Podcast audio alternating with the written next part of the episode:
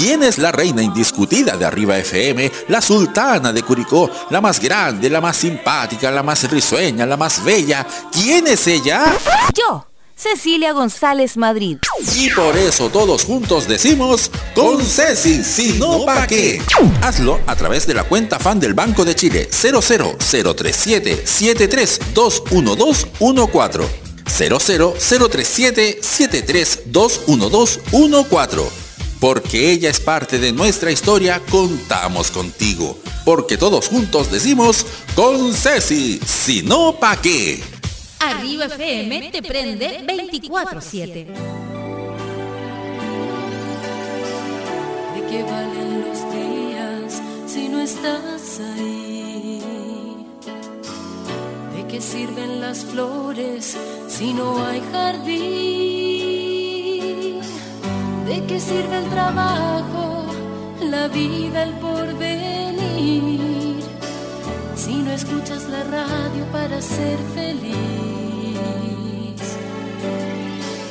¿De qué valen la playa, la montaña, el sol? Este Chile que nace necesita voz, tomados de la mano, asociados en la acción. La radio de las radios, Radio Total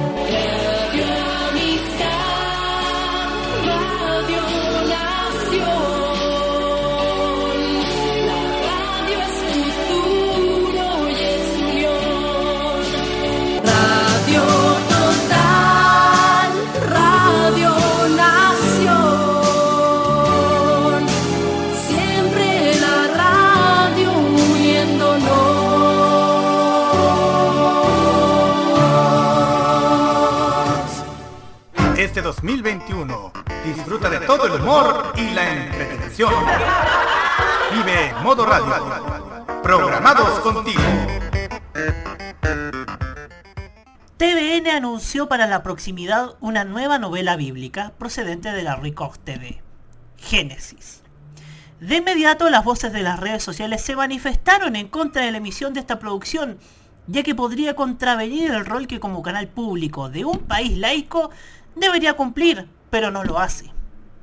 Para empezar, tomemos en cuenta que desde el punto de vista pragmático, que es sintonía, las últimas producciones han sido bastante disonantes, en su rendimiento, claro está. Mientras la repetición de Moisés y los Diez Mandamientos ha tenido un rendimiento bastante moderado, sin descollar, Chilevisión lo intentó con Jesús y la terminaron mandando a su sitio web. Por otro lado, poco sabemos de dónde provienen estos espacios. ¿Cuál es su origen? Son de Ricoc TV, la cadena generalista cuya dueña es la Iglesia Universal del Reino de Dios, una congregación religiosa que es incluso catalogada como secta, que tiene bastante poder en Brasil. Su cara más visible, Edir Macedo, fue y es promotor y financista de Jair Bolsonaro.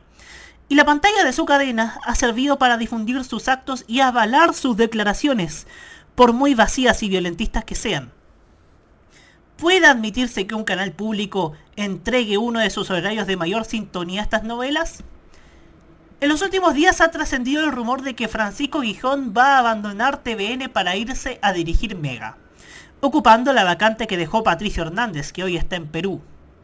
El también otro ejecutivo de BTR no será recordado precisamente por una gestión brillante, más allá de que hayan subido después de años al tercer lugar, que creo que es más mérito de la presidenta del directorio sino que por reducir al mínimo la producción local incluso después de la pandemia. Prescindir de espacios y rostros valiosos y que hoy podrían constituir una fuerte garantía de sintonía. Hablo por supuesto del Festival del Guaso de Olmué. Y porque varios de sus ex conductores despedidos terminaron demandando la estación de Bellavista 0990 por despidos injustificados, los cuales ellos mismos terminaron ganando.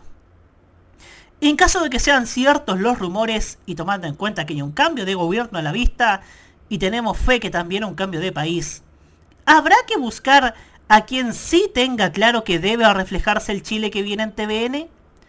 Ana Joluigue tendrá la voluntad como presidente del directorio de enmendar los condoros de Gijón. ¿Podrá mantener la casa ordenada? En una de esas, Holwig termina siendo la sucesora de Gijón, ya que tiene más experiencia en medios. Y quién sabe, hay un nuevo paradigma de canal público. El mismo que Gijón en pandemia optó deliberadamente por desechar. Soy Roberto Camaño y así abrimos la cajita. Érase una vez un país con unos medios de comunicación complacientes con el poder. ¡Arriba los corazones! Porque vienen tiempos mejores. Con una televisión preocupada de colocar rostros en el poder más que de informar. Mire, Joaquín Lavín quiere repostular a la alcaldía de Las Condes, o al menos eso es lo que dice hoy. Una radio concentrada en manos de unos pocos. Es un sueño, la verdad es que nuestro primer reto era posesionar el canal en nuestro país, ser un canal transversal, un canal que llegue a toda la gente. Y con sitios web llenos de fake news. You know, many revolutionaries rob banks and things and kidnap people for funds. Si bien la farándula ha sido minimizada, cosa que nosotros sabemos mejor que nadie. El show debe continuar. Hasta siempre. Hay medios que aún venden falsos ídolos de TV en lugar de artistas jóvenes con talento. ¿Esta chilena Miami, de Miami o cubana? Pero no tenía claro dónde coño era. Y para ello, vuelve una voz que sigue clamando el regreso de la mejor televisión para Chile. Ahora y más que nunca, regresa la voz 100% pop de Roberto Camaño desde las oficinas de TV en serio. Comienza la cajita en modo radio.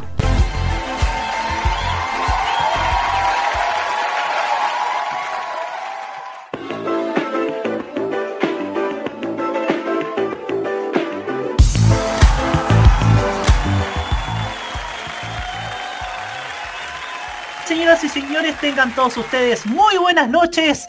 Bienvenidos a un nuevo capítulo de La Cajita, aquí en modoradio.cl en estos lunes de opinión que siempre, siempre lo pasamos bien en estos lunes, en estos lunes opinantes de este programa de, de Tolerancia Cerdo y también La Cajita que tan, tan, tan buena sintonía han tenido y tanta repercusión han tomado los que conversamos en, cada uno de los programas de, esta, de este día, de estos lunes, que ya se han instalado en modored.cl y esperamos tener muchas, muchas más sorpresas. Les saludamos desde, desde aquí, desde Santiago. Ya, ya está comenzando a notarse el mes de septiembre, tiqui tiqui ti, ya estamos despidiendo agosto. Todos están pasando agosto, incluso ella. ¿Y quién más, po? ¿Quién más? Bueno. Eh, antes de presentar a nuestro panel quisiera, quisiera dar una información que es que hoy día, que dice Chile, subió el rating y pasó al tercer lugar con pix de 7 puntos. Así que, señoras y señores, oye, y, y dimos la información en el Twitter de TV en serio y se picaron los fans de Almas Heridas, ¿ah? Parece, parece que generación cristalina. Bueno. Mejor, mejor será saludar un poco, saludemos a nuestro queridísimo panel, empezando por Nicolás López. Buenas noches, Nico. Buenas noches, Roberto. Aquí estamos otro lunes más. Ahora sí, en vivo y en directo. Sí, eh, ahora... Ahora sí. Bueno, la magia de la radio permitió que la semana pasada yo estuviese en grabaciones y nadie se dio cuenta. Ajá. Así es, la magia de la radio. ¿ah? Después de una semana ya se puede decir, pues. Claro, pues. Claro, pues podemos... Eh, esto es como los secretos del mago, ¿eh? ese programa que dan en el Mega. ¿ah? Los secretos de la radiofonía online. Bueno, quizás quizás algunas radios grandes también usaron esta táctica.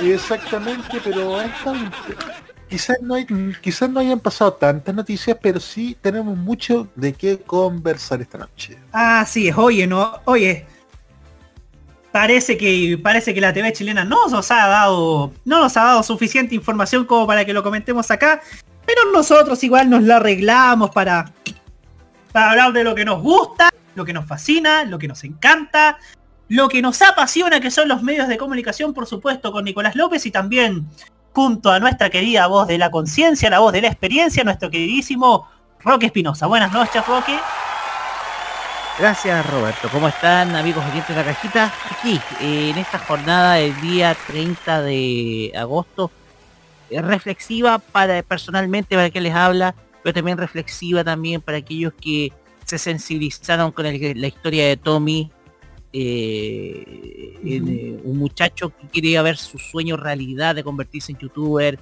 que gracias al apoyo de muchas otras personas desde el, el mundo de los influencers, lograron sacar adelante que Tommy tuviera más de un millón de suscriptores.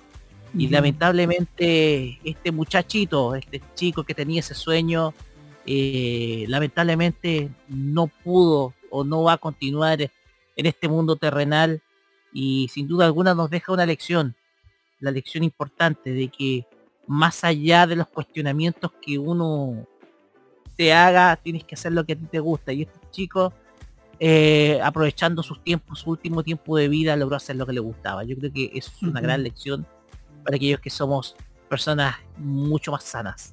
Y Así no es. estamos susceptibles, no hemos estado susceptibles a una enfermedad, a pesar de que yo creo que en, en muchas en muchos otros casos nosotros creo que somos los que estamos enfermos y estos chicos son los que ponen la cuota de cordura. Así es. Oye, eh, una reflexión casi al inicio para a, propósito de lo que pasó con Tommy 11, que entre tantas tantas cosas malas, tanta toxicidad que a veces hay en redes sociales, me gustaría que hubiesen más personas como Tommy 11 que estén, que, eh, que usen internet para propósitos positivos, para que usen internet para, cierto, para cuestionar lo que está mal, pero nunca desde un tono destructivo, nunca desde la toxicidad.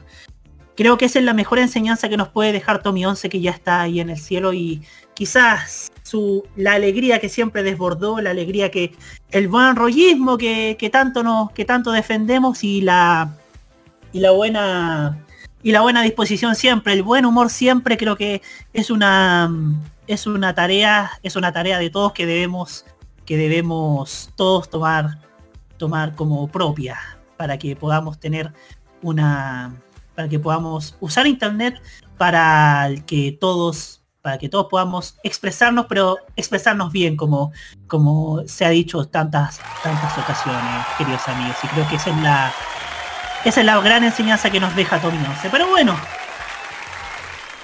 Redes sociales, que usted ya lo sabe, Facebook, Twitter e Instagram con el gato La Cajita MR y nos encuentran como Radio CL. Nos puede escribir a nuestro WhatsApp más 569-94725919. Nos puede sintonizar en envío.modoradio.cl, TuneIn, Monkey Boo y YouTube, que siempre estamos a través de YouTube en el canal de TV en serio. Y pronto también creo que vamos, vamos a. Vamos a estar trabajando para transmitir los lunes de opinión a través de YouTube. ¿ah? Así que se vienen cositas, como se dice, se dice coloquialmente, como se dicen algunas personas. Y por supuesto nuestro podcast en Spotify nos puede, nos puede sintonizar, así como también en Google Podcast y demás plataformas. No digo todas porque siempre me enredo. Y pero vamos a empezar este con la portada musical y hoy día vamos a estar cargados de cumpleañeras. Cumpleañeras porque todas las porque tres de las cuatro canciones que suenan en este programa van a ser interpretadas por cantantes mujeres que estuvieron de cumpleaños durante la semana pasada, pero hoy día vamos a iniciar con una que estuvo de cumpleaños el día de hoy. Se trata de la bellísima y espectacular Bibi Rexa que nos trae la canción con, las que, con la que personalmente conocí a esta genial cantante. Esto es I Got You. Así comenzamos la cajita en modo radio.cl. Bienvenidos todos.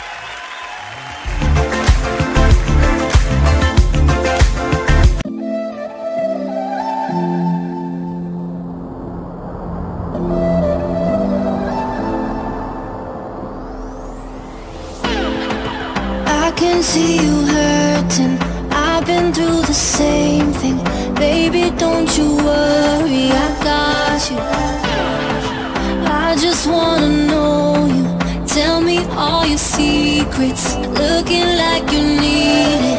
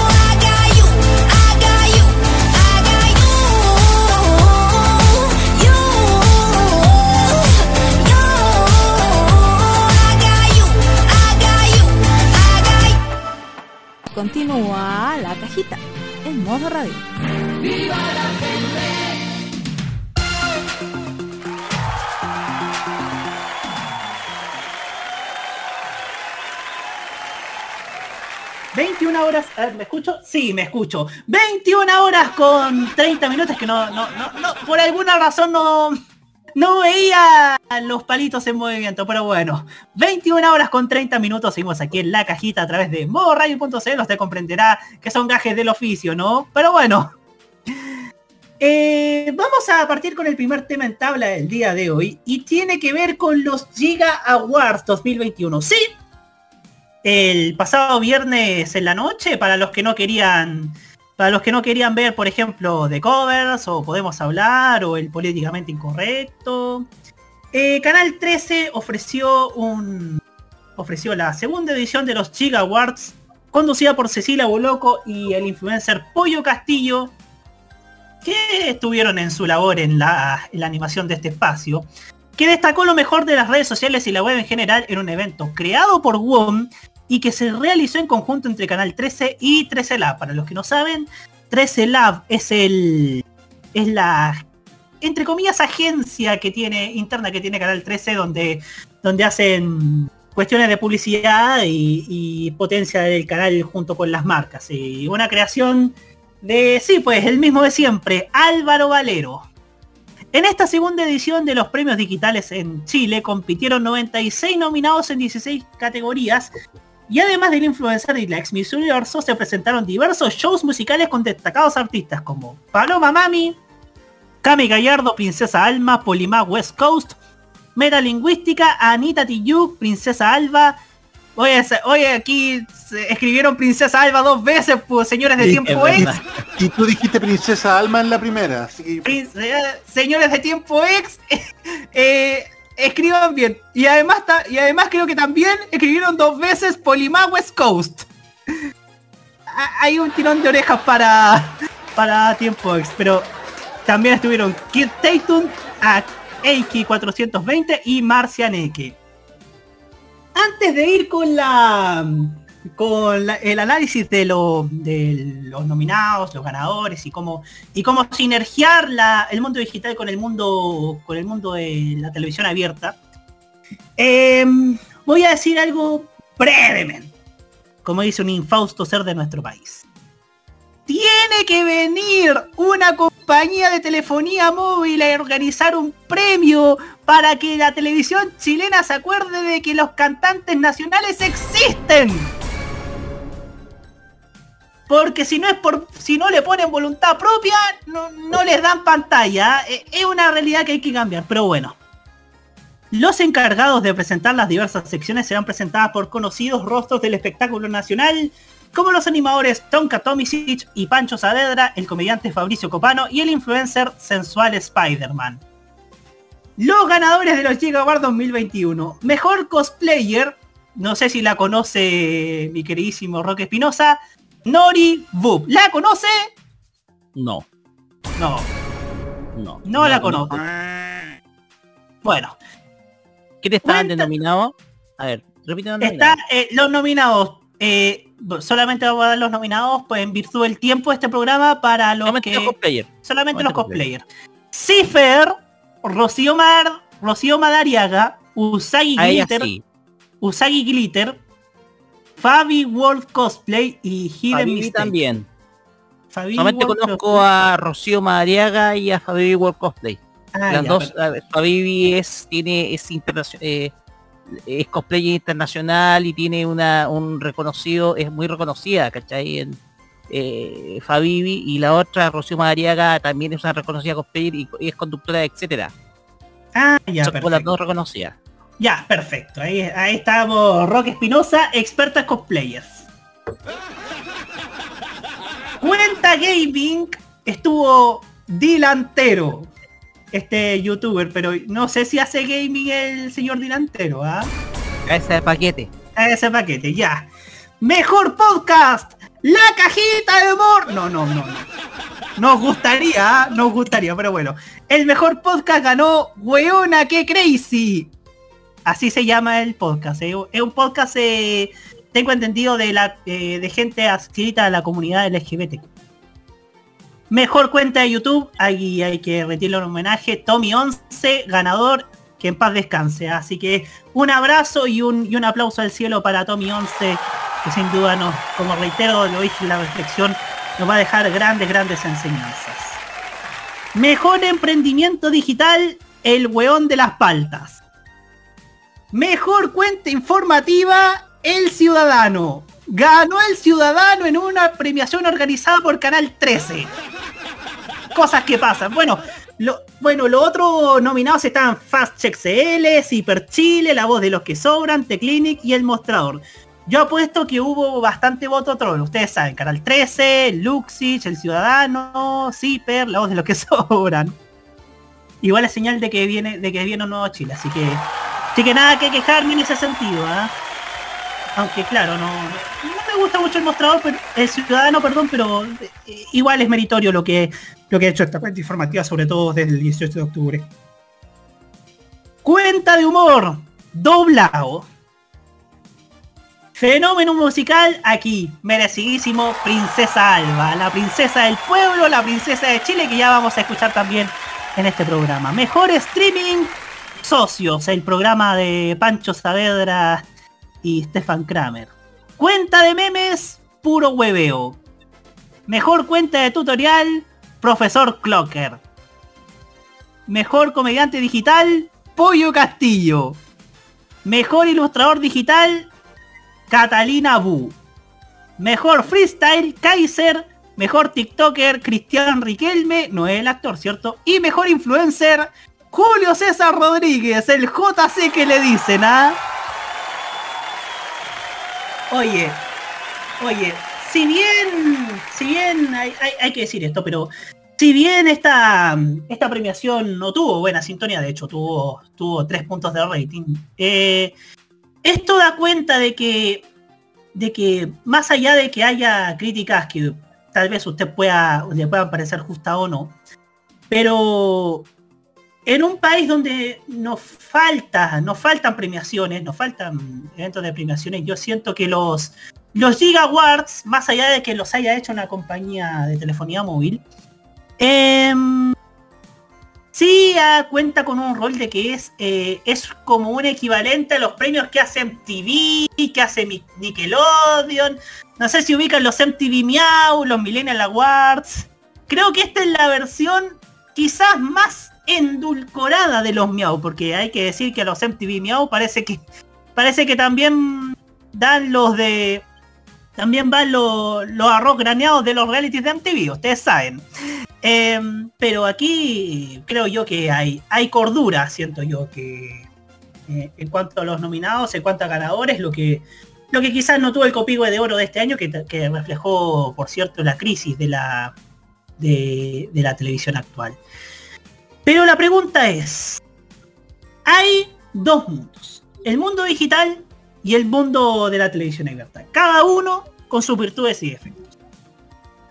Cada uno con gente buena, cada uno con gente mala, cada uno con, sus propios con sus propias propios problemas, con sus propios aciertos y errores. Como todas plataformas, no hay, no hay plataforma que no esté cierto, cierto, no hay plataforma que sea perfecta, no hay persona que sea perfecta.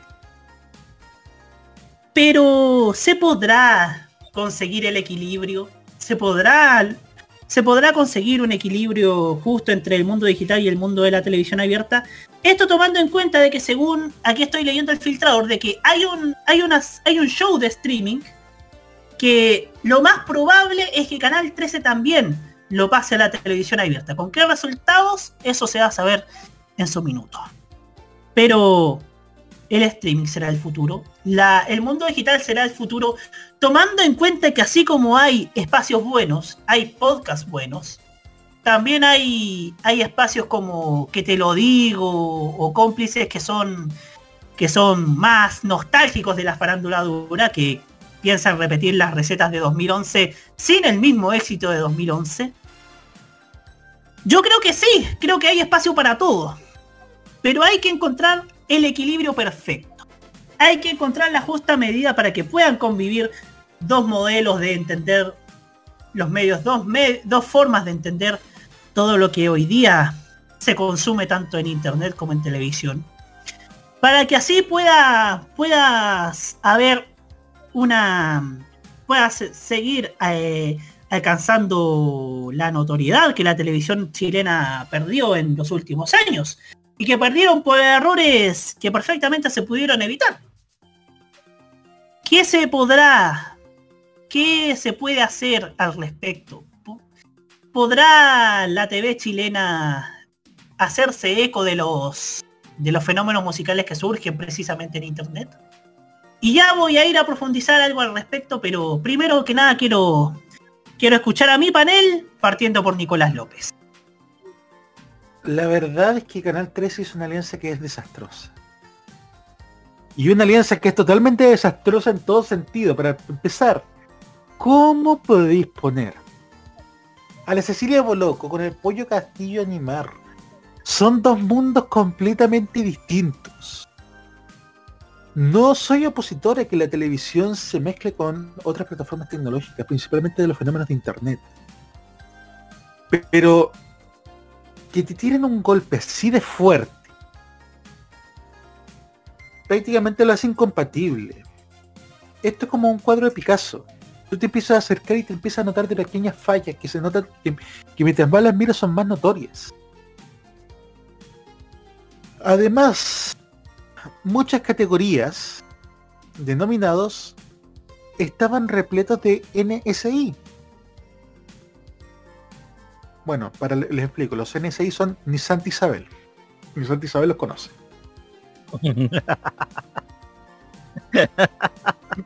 Por eso, el campo, una cosa es generar los espacios para dar a conocer a todas estas personas que están haciendo lanzamientos de manera digital, que son, digámoslo así, populares en distintas plataformas, sea Instagram, TikTok, etcétera. Y la otra es dar un cambio de golpe como lo que intentó hacer Canal 13. Canal 13 quiere también repetir justamente uno de estos fenómenos en la pantalla. Y esto para mí me suena más a monotazos de ahogado, tratando de recuperar audiencias que se les está yendo a las plataformas digitales, pero no, amigo, no, esta no es la forma, compadre. Lo que va a conseguir son más desastres todavía.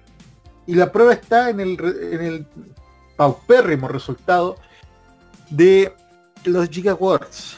Y señores de WOM, también para ustedes, el palo. Ya llegó el momento de dejar de tratar de hacer de, de tratar de venderse como esos amigos progres, porque no, compadre, ya pasó el tiempo. El discurso ya tanto rato llega a marear. Y aparte de eso, te la vendiste progre y te unías con uno de los canales más conservadores de la televisión chilena. Con el canal de Andrónico Luxich. Con el canal donde estaba Cristian Bofill. Con el canal del Bienvenidos, compadre. Quiérete un poco. No, no, no, no, no. Un desastre total, un desastre total. Esa sería mi posición. Perfecto. Eh, antes de darle el pase a Roque Espinosa, eh, aquí voy a leer un poco los comentarios que me llegan desde aquí en la transmisión de YouTube. Recuerden, nos puedes encontrar en el YouTube de TV en Serio. Matías Ayala aquí nos dice, esos tres puntos ni para la, ni para luz que gastaron cubren. Hay- Hay que decir, hay que decir una cosa, al menos en esfuerzo no se quedaron, porque la audiencia, porque la escenografía a mí me gustó, estuvo de primer mundo, o sea, o sea, fue, fue una bonita escenografía, las tomas fueron de primer, de, de una televisión casi, casi avanzada. Y, y en eso, en eso un 7. Canal 13, como siempre, cuidando muy, muy bien lo que transmite. Al menos en, algunos, en algunas cosas, pues se demuestra que Canal 13 puede, puede tener estos, estas instancias. Matías Segala también me dice, igual volvemos al problema que tenemos, a, que, a qué personas mide el People Meter. Obviamente los millennials y las nuevas generaciones no tienen dicho aparatijo. Videoteca MTP me dice, sin mencionar que WOM ha tratado de reexplotar un muerto viviente como CQC. Oye, basta de CQC. CQC es como... CQC ya fue, ya era. Ahora sí, Roque Espinosa. Gracias, Robert. Eh, a ver, yo soy una persona que está integrada a ese mundillo. Primer lugar, a ver, voy a decir, antes, antes de todo, voy a decir una cuestión que me llegó, o sea, información de un influencer que yo sigo, de cual soy muy cercano, no voy a revelar quién es. Eh, el tema es que ella rechazó una invita la invitación precisamente a estos premios. Ah. Rechazó la nominación, de hecho. El tema acá es que el tema acá es que no todos los influencers, cuando hablamos de influencers estamos hablando, estamos hablando de que es personas que a través de su imagen hacen publicidad a redes sociales, por eso se llama influencer, o sea, te dicen, consuma este producto, yo te lo promociono, eh, yo te promociono como figura, etcétera. Ese es el propósito de influencer, o sea, influenciar. No muchos están interesados en recibir eh, reconocimiento, no todos, no todos. El tema acá es que yo a mí me ha tocado ver mucha cosplayer nacional promocionando productos, sobre todo bebidas energéticas. De hecho, lo que uno lo que más uno lo que más se topa, con, sobre todo con cosplayer a la cual yo sigo, por ejemplo, yo te digo Brittany Angelo, Russell Green, la misma Rocío María, etc. Es que incentivar el consumo de bebidas energéticas, porque en, en el mundo gamer se consume mucho de eso. Porque Ajá. se requiere un, un, un eh, se requiere principalmente estar concentrado, sobre todo en el juego, sobre todo en los juegos que son de tipo eSport, de, de talante competitiva. Pero acá el tema es que WOM tropieza con una piedra. Porque piensa que por tener un, un, concepto publicitario que cree estar afín a los tiempos de hoy, eh, crea estos premios y al fin y al cabo muchos de estos influencers no están interesados o no están o no están nominados aquellos que deberían estar nominados o como dice o como dice Nicolás llegan los famosos NSI po, los que no, no conoce Santa Isabel po. entonces eh, entonces la cuestión acá es que hay cuando tú me dijiste oye dame los nombres de cosplayer yo te, yo te puedo conocer varios o varias chicas, ¿cachai? La mayoría son mujeres, ¿cachai? Uh -huh. Pero el tema acá es que eh, ganó alguien que yo no conozco, ¿cachai? Y de los nominados habían dos, que eran Fabibi World Cosplay, que creo yo es quizá es la que tiene más trayectoria internacional, porque ha estado en eventos de Estados Unidos y, ha, llamado la atención, sobre todo en, en, eventos como las Comic Con Nueva York, la Comic Con Santiago, o la misma Rocío Madariaga, quien es eh, conductora de Etcétera TV y en un momento la entrevistamos en el año 2019 en, eh, la entrevistamos en el, en el, Intel Experience Day de hecho en recuerdo a, a, a, Fernastro él fue el que estaba filmando la entrevista mientras yo estaba entrevistando a Rocío Madariaga el tema uh -huh. es que yo a ellas sí las conozco yo, yo a ellas sí las conozco precisamente del mundo de, de, de Instagram pero el tema acá es que eh, WOM no sabe cómo ejecutarlo bien o sea tú la intención es buena, porque hoy en día estamos en una época en donde el mundo digital está dominando, ¿cachai? Donde han aparecido estas figuras que la la cual la televisión las ha dejado rezagadas, eh, no, las, no, no les ha dado la oportunidad, solamente han tenido oportunidad la televisión por cable, y otras, eh, y esto lo sé por conocimiento personal, hay otras, eh, por lo que he contado de otras personas del mundo, las influencers, o de precisamente, no les gusta el mundo de la televisión abierta. Porque se ha hablado precisamente de tratos abusivos, de sobre todo también eh, cambios arbitrarios en los contratos. Entonces el mundo de la televisión tiene esa- ese- esas arbitrariedades que, que, que les- que hacen de este mundo algo negativo. El tema acá es que la idea es buena, pero la ejecución es pésima. Y pasó con los Coca-Cola Awards hace cinco años atrás, donde solamente hubo una versión de los Coca-Cola Awards, en donde terminó con un escándalo creado por un colectivo de, de, de videojugadores que, que adiestraron, o mejor dicho, eh, presionar a, a través de sus propios seguidores, presionar a la organización para que les dieran un premio, ¿cachai? Y ahí todo se fue a las pailas. Entonces, la ejecución a veces resulta pésima. WOM, que trata de dársela como empresa millennial, eh, puede tener las mejores ideas. Claro. Pero el tema acá es que como compañía a veces no puedes, eh, a veces en términos de cobertura, puedes, eh, en términos de cobertura, está muy pero muy atrasada de aquellas que son mucho más tradicionales. Entonces, para que pueda estar afín con esta nueva generación, tiene que ser concordante con la parte técnica. Y lo de Canal 13, si no me equivoco, la, la de Canal 13, el tema acá es que si no me equivoco, eh, la oficialización del evento creo que fue muy, o la oficialización de la emisión fue muy, creo que fue la misma semana, o una semana antes, pero fue muy, muy apresurada. El tema acá es que a pesar de que tenían invitados musicales, lo que se destaca, porque lo que de este programa lo que más se ha demandado es que se dé oportunidad a los artistas nacionales. Hay algunos que no me gustan, claro está, pero igual hay que darles la oportunidad. Hay otros que están refunadísimos. Tú dijiste Kit Tetón y ese tipo está refunadísimo por hacer Claro. fiestas clandestinas. Pero más allá de ello, igual pues, lo que es el propósito que tiene este programa, que, da- que es dar oportunidades a la gente a través de la música, porque no lo tienen. No hay programas que le den oportunidad a los artistas. Hoy en día los artistas han estado viviendo principalmente promocionándose por YouTube. Claro. La cosa acá es que se destaca esa intención de Canal 13. El problema acá es que la intención puede ser buena, pero la idea es mal ejecutada. Y yo pienso que estos, estos premios, los Giga de WoW, es una idea que es buena, pero pésimamente ejecutada. Yo me quedo con esa conclusión.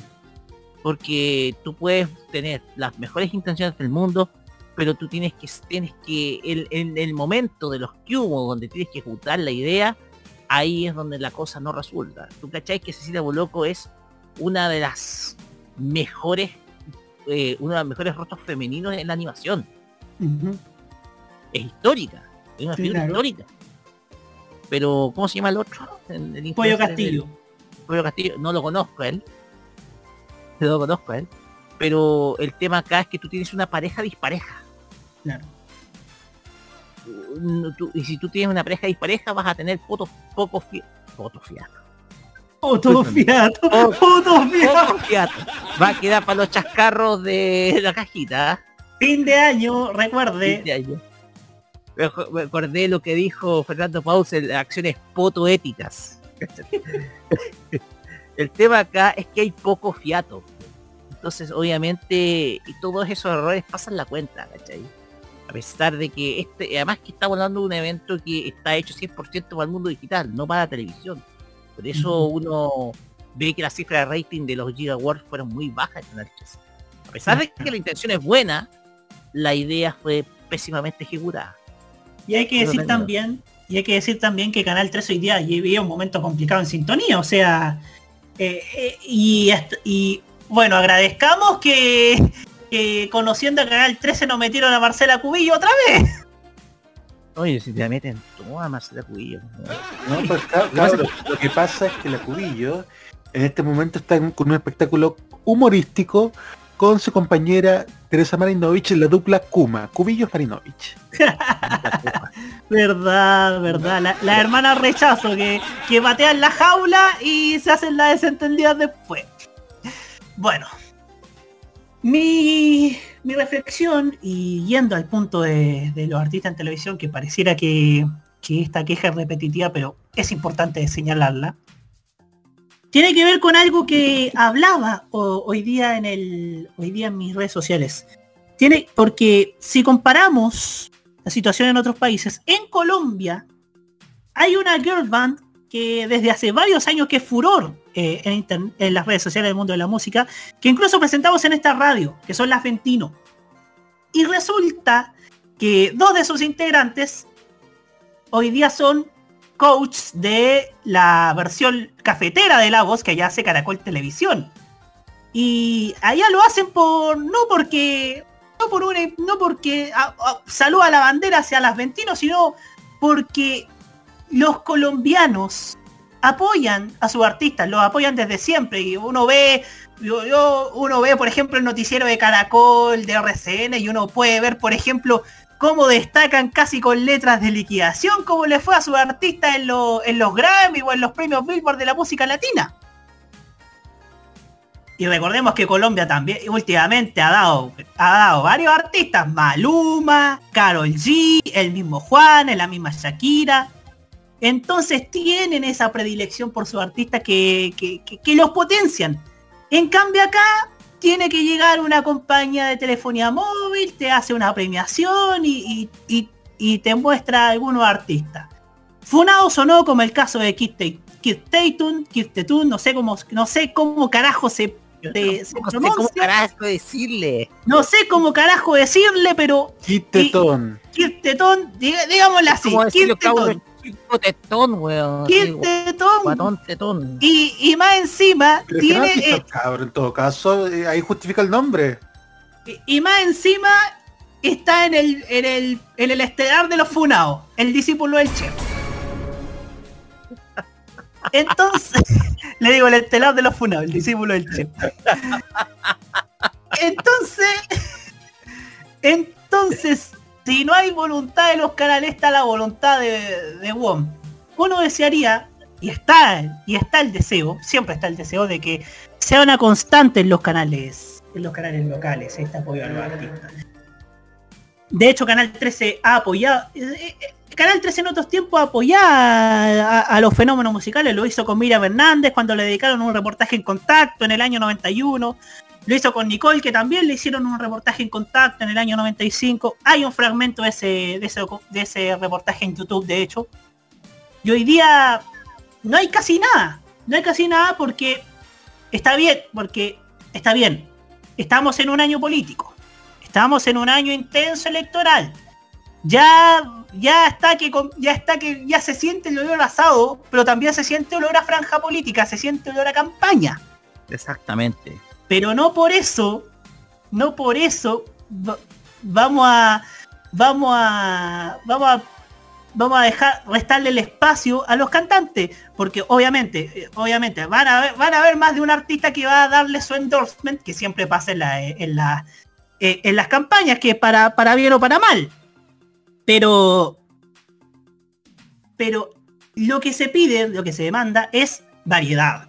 Lo que se demanda es que haya cierto el perfecto equilibrio en cuanto a en cuanto a, a contenidos televisión porque no todo tiene que ser eh, el coronavirus. Y, obviamente ya que el coronavirus Dios quiera que la variante Delta no se salga con la suya. Dios quiera nos encomendamos a la vacunación dicen que la Sinovac por cierto está está haciendo de la suya está amortiguando eh, la variante Delta en algunos países con un, lo dijo un reportaje de The Lancet. Pero uno espera también que, ahora que, que se están viendo cosas positivas, que haya espacio para, para que haya todo el espacio para los cantantes que no hubo durante este año y el año pasado. Bueno, volviendo a los primos WOM, hay una disyuntiva.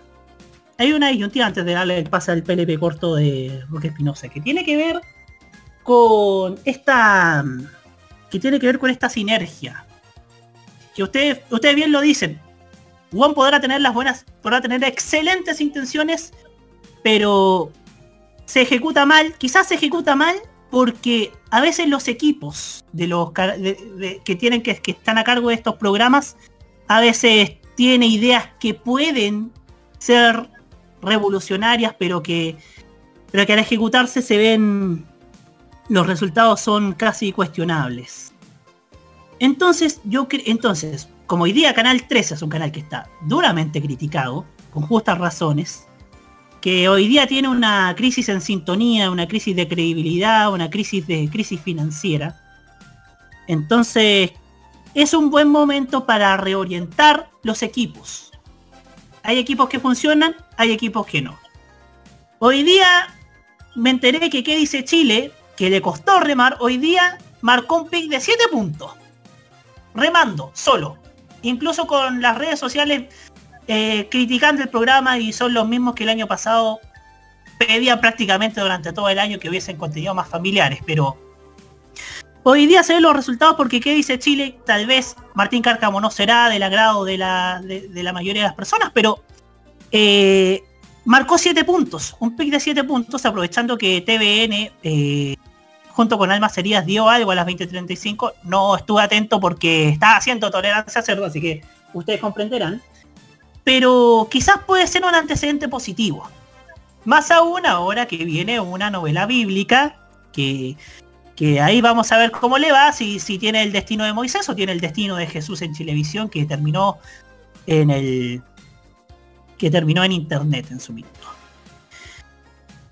El equipo de ese programa, que es de. que es el equipo que hace Felipe Morales, que sigue a TV en serio y aquí le mando un cariñoso saludo. Ese equipo lo veo capacitado. Porque hay que diferenciar a los equipos de los contenidos. Siempre lo he dicho cuando. Lo dije principalmente cuando fue el año pasado lo de la paga el 13. El equipo de bienvenidos no es el mismo del aquí somos todos. El equipo así somos todos no es el mismo de prensa. El equipo de prensa no es el mismo de entretención. Y el equipo de entretención no tiene que, pagar el pato que hace prensa, que se le endosa a prensa o que se le endosa al bienvenidos. Y hay equipos, y así como hay equipos que han desentonado en estos años, hay equipos que son tremendamente capaces y es el equipo de Felipe Morales que hoy día está en entretención de Canal 13 y es el director de que dice Chile. Y hoy día los resultados están a la vista y yo lo veo mucho más capaz de realizar estos premios WOM. Que, que puedan remar. Siem- Siempre, le damos la, la, la posibilidad de que puedan remar. Ahora sí, Roque, su PLP corto. Sí, lo que pasa es que eh, habló un tema importante, eh, Nicolás, respecto a WOM y CQC. Yo pienso que CQC ya no es un programa de actualidad afín a este país. Claro. ¿Por qué? Porque, ok, fue chistoso en la época, no sé, la época de Ricardo Lagos, donde estallaban los, los casos, los casos Coima y todo, Mobgat, etcétera. Pero hoy en día CQC es un programa obsoletísimo. De hecho, ni siquiera, ni siquiera se da en Argentina, además que Mario Pergolini ahora es dirigente de Boca Juniors. Claro. Menos va, va a estar eh, afín. Ahora bien, lo único positivo que yo encuentro a CQC como programa es que, ok, se reía mucho de establishment político, pero hoy en día hay muchas otras formas de poder burlarse de establishment político. Hay Ajá. programas con el políticamente incorrectos de la red que hacen una parodia perfecta al sistema político nacional tan conservador, pero muchas veces CQC avaló precisamente el conservadurismo político. Entonces yo creo que en ese sentido eh, CQC está muy a destiempo dentro del, del esquema, del esquema, digámoslo, de crítica con lo cual operaba hace 10 años atrás. Un poco para ir resaltando, ya eh, no entiendo cómo uno puede seguir financiando un programa como ese que es de una época que está muy a destiempo con con el tono que busca WOM de, de consumidor o de público objetivo. Ajá, así es. Eh, es- son temas que supongo que van a ir subsanándose con el tiempo y esperamos que y esperamos que que hayan más instancias para, para, para estas cosas y obviamente desde una perspectiva me- me- mejor acabada y mejor realizada. Pero bueno, nos vamos a la música, nos vamos a escuchar justamente, vamos a hacer un enroque en la, en la pauta porque vamos a hablar, vamos a escuchar a una de las ganadoras del, del de los Giga Awards, que es Princesa Alba con esto que se llama Miss You Bebé. Ya seguimos en la cajita para hablar acerca de la convención constituyente y el tratamiento de los medios de comunicación, porque esta pelota nos la pasó el Tolerancia Cerdo y queremos a ponerla ahora en el juego. Ya volvemos.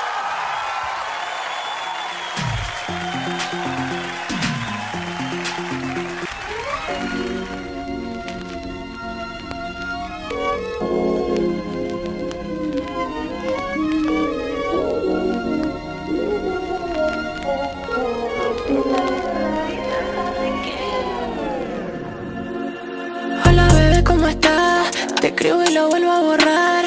Mensaje de nota del iPhone que nunca te voy a mandar. Pasan y pasan los meses, no quiero volver a verte. Recuerdos se van apagando y me cuesta aguantarme el papel de la fuerte. No puedo perdonarte, no quiero hacer las paces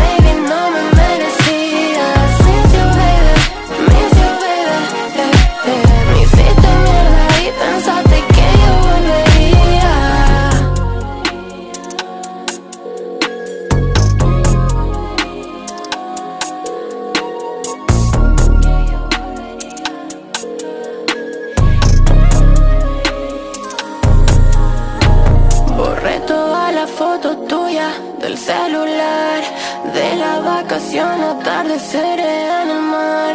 No quiero echarte de menos. Me hiciste daño de nuevo y de nuevo.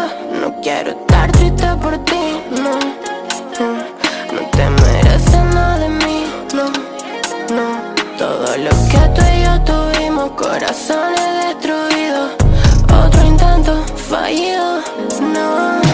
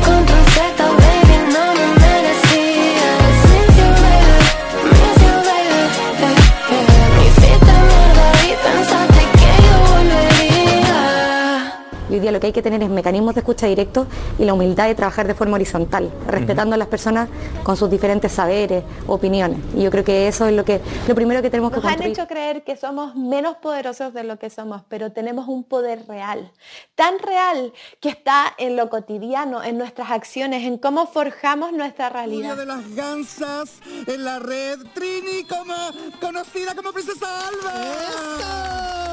Bienvenida. Muchas gracias por la invitación. No, gracias a Chile está cambiando y su televisión también. Y en este largo camino estaremos ahí. TVenserio.com. Tres años ayudando a forjar la televisión de un mejor país. Prográmate con los clásicos. Los miércoles desde las 21 hasta las 23 horas, hora chilena, encuéntrate con los grandes éxitos de la música que se han transformado en un clásico. Todas las semanas, Rocky Espinosa te lleva a un recorrido de 50 años de música y distintos estilos a través del clásico de los miércoles. Modo clásico.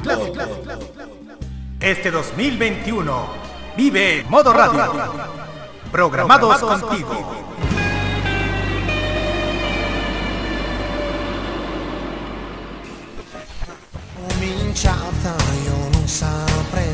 Prográmate con Italia. Los viernes a las 21, hora chilena, te invitamos a escuchar lo mejor de la música italiana. Canciones de ayer y de hoy, estrenos musicales, especiales y entrevistas junto a Nicolás López en modo italiano. Modo italiano de Modo Radio. Modo Radio es per te, o sea, es para ti. Un viaje a través de los recuerdos de la televisión nacional e internacional es lo que te ofrece Telearchivos Retro en su canal de YouTube. Transpórtate a otros tiempos y deja tu comentario en nuestro extenso material de archivo, el que cada día crece más y más gracias a nuestros constantes hallazgos.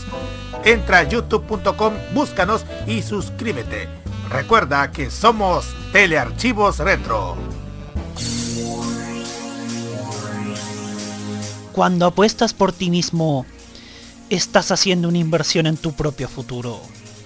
Cuando eliges pasar tu valioso tiempo pensando, hablando y escribiendo pensamientos negativos, estás invirtiendo en algo que no te dará absolutamente ningún beneficio en tu futuro.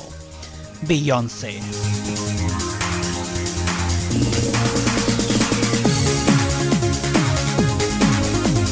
Prográmate con Modo Radio. Modo Radio es para ti. Hagamos que la resistencia popular sea 100% pop y a los plazas que hablen solos. Continúa la cajita en modo radio.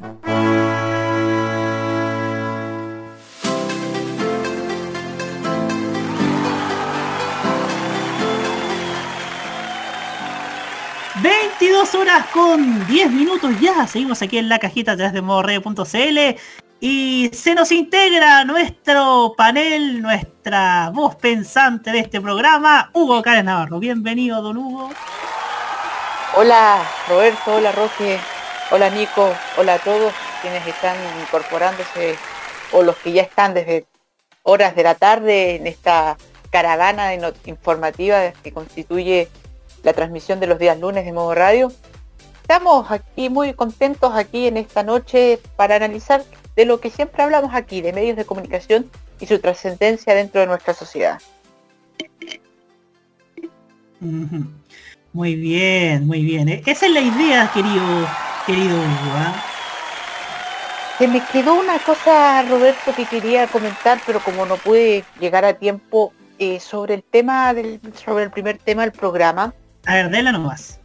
eh, que tiene que ver con un, eh, con un concepto que en este país se está perdiendo, que es la homogeneización de nuestra sociedad. o mejor dicho, nuestra constante heterogenización de nuestra eh, sociedad, que se ve plasmado en esto, eh, en, esta, en este desconocimiento generacional sobre las figuras que siguen ciertas generaciones en desmedro de otras.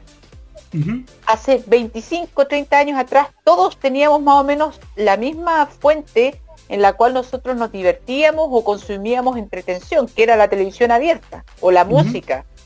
Y digámoslo que prácticamente todos sabíamos muy bien quién eran los animadores de televisión, los actores, los principales periodistas, los principales cantantes.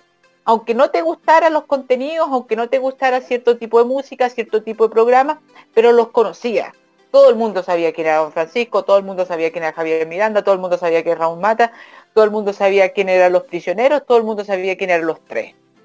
Todos sabíamos que teníamos todos una memorabilia en común. Eso, eso yo eh, me refiero a la heterogenización que había en nuestro país hasta hace unos muy pocos años atrás. Hoy es todo lo contrario. Hoy hay grupos muy, eh, muy casi reconocibles en lo que es lo que se trata, quiénes son tus figuras a las cuales sigues, pero vamos más allá. Tú no sabes muy bien, por ejemplo, una persona de 45 años no sabe muy bien quiénes son las personas que, que sigue tu hijo. No, no va a saber directamente quién es Ibai, no va a saber directamente quién es Alexby, quién, va, quién es Willy Rex, quién es Vegeta, eh, quién por lo menos en el caso chileno, quién es Dilantero, quién es el Cesarito. Se, los van a desconocer. Eh, y, y eso eh, claramente que crea cierta inquietud, cierta, eh, cierta distorsión. esa distorsión se reflejó en el rating que tuvo los Giga Awards en Canal 13, que no superó los cuatro puntos. Pero sí tuvo mucha repercusión en redes sociales. Entonces ahí se nota esta separación, esta, esta crisis, no digo crisis, pero esta diferencia generacional tan profunda, en donde las generaciones mayores desconocen a quienes siguen las generaciones menores. Y, llega esto a su punto más contundente el día de hoy. El día de hoy ha ocurrido una noticia muy triste para el mundo de los youtubers, que es el fallecimiento de Tommy 11, este eh, youtuber chileno que sufría una enfermedad degenerativa eh, que lo llevó a su muerte. Era un chico que tenía 8 millones de suscriptores en YouTube.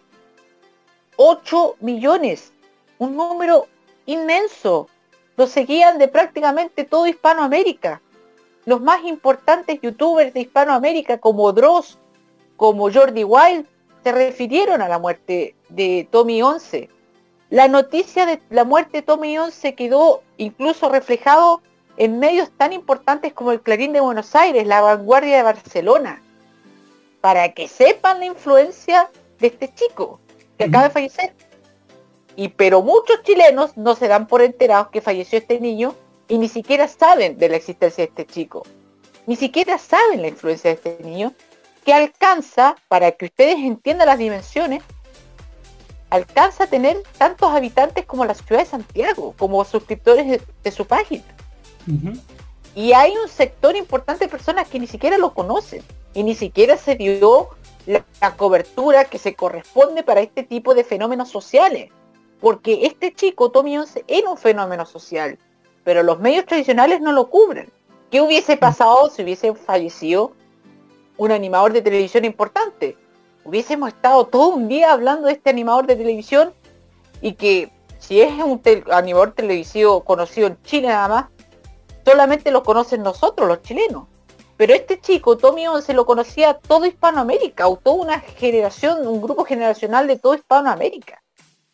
Entonces lo que estamos viviendo es eh, una, no una crisis, pero sí una diferencia profunda entre los seguidores, entre generaciones que no conocen a sus ídolos, que no conocen a las figuras que siguen las otras generaciones. Y por ejemplo, en mi caso, me sucede con las figuras de la televisión actual. ¿Sabes qué, Roberto? Yo no sabía, hasta hace muy poco, quién era eh, Vivian Dietz. No sabía, o sea, la conocía porque es la que aparece en los, tele- las teleseries del Mega, la actriz.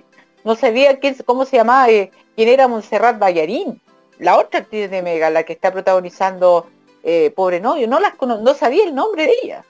Antes, cuando era chico, me sabía el nombre de Pancho Reyes, de la Claudia Di Girolamo, de la Antonia Seger, de todos los actores, de todas las actrices. Pero ahora no los conocía. A la única que conocía era la Paula Luxinger, porque yo la había, yo la, yo había coincidido con ella en la universidad. Yo la conocía en la universidad antes de estudiar teatro. Por eso la conocía la Paula Luxinger. Pero si no hubiese, si no lo hubiese topado el, eh, donde había estudiado, no hubiese sabido su nombre tampoco. Y eso pasa porque la televisión ya no influye como antes, ya no me, ya no me interesa saber cómo se llaman los tipos que aparecen en la tele, algo que antes sí pasaba, sí uno sabía. Y esa diferencia también pasa por el caso contrario de las generaciones mayores que no conocen a estos youtubers que tanta fama tienen en el mundo. Y yo creo que lo que se, y se reflejó mucho en los Giga Awards donde se cruzó estos dos mundos, este mundo analógico, pero que también ha- ha podido sobrepasar ese mundo analógico al mundo digital, como es el caso de Cecilia Boloco. Y este mundo de estos, eh, de estos chicos que se han creado una fama bajo el mundo de lo virtual, bajo el mundo de lo digital, como Pollo Castillo, como Copano, eh, como el Cesarito, eh, pero que, eh, que son muy famosos, que tienen una, un grupo muy grande de seguidores, pero que aún así hay personas, hay grupos importantes que aún no los conocen. Así es, una, una disyuntiva que, que- es importante y una brecha generacional como la que vamos a hablar al respecto, porque Vamos a... Ah, muchas gracias Hugo ah, por, por esta reflexión. ¿no? Siempre necesario usted ahí, don Hugo. Bueno. A vuestro servicio. Por supuesto. Siempre listo, como dicen los, los scouts. A, a- a todo esto que Tommy 11 era scout también. Eh, vamos a hablar acerca de la Convención Constitucional y los medios de comunicación. Porque el sábado pasado se realizó un evento llamado Viña Constituyente. Y resulta que eh, en ese conversatorio en el que estuvieron, eh, entre otros, Jaime Baza, el vicepresidente de la convención, y, y Tiare Aguilera, que es, la representante eh, de- del pueblo Rapanui en la convención constitucional, hablaron acerca de cómo los medios reflejan la realidad, cómo los medios transmiten la información. Y ojo que en el caso de la constituyente Aguilera, dio, dio su visión acerca de cómo han hablado acerca de su labor eh, dentro del hemiciclo del ex Congreso Nacional. Yo quiero primero que nada invitarlos a escuchar eh, un audio que preparé eh, acerca de, lo que hablaron en esa instancia y después vamos a comentar al respecto, queridos amigos. Así que, sin más preámbulos, vamos con, con lo que hablaron Jaime Baza y Tiara Aguilera respecto de los medios y la Convención Constituyente.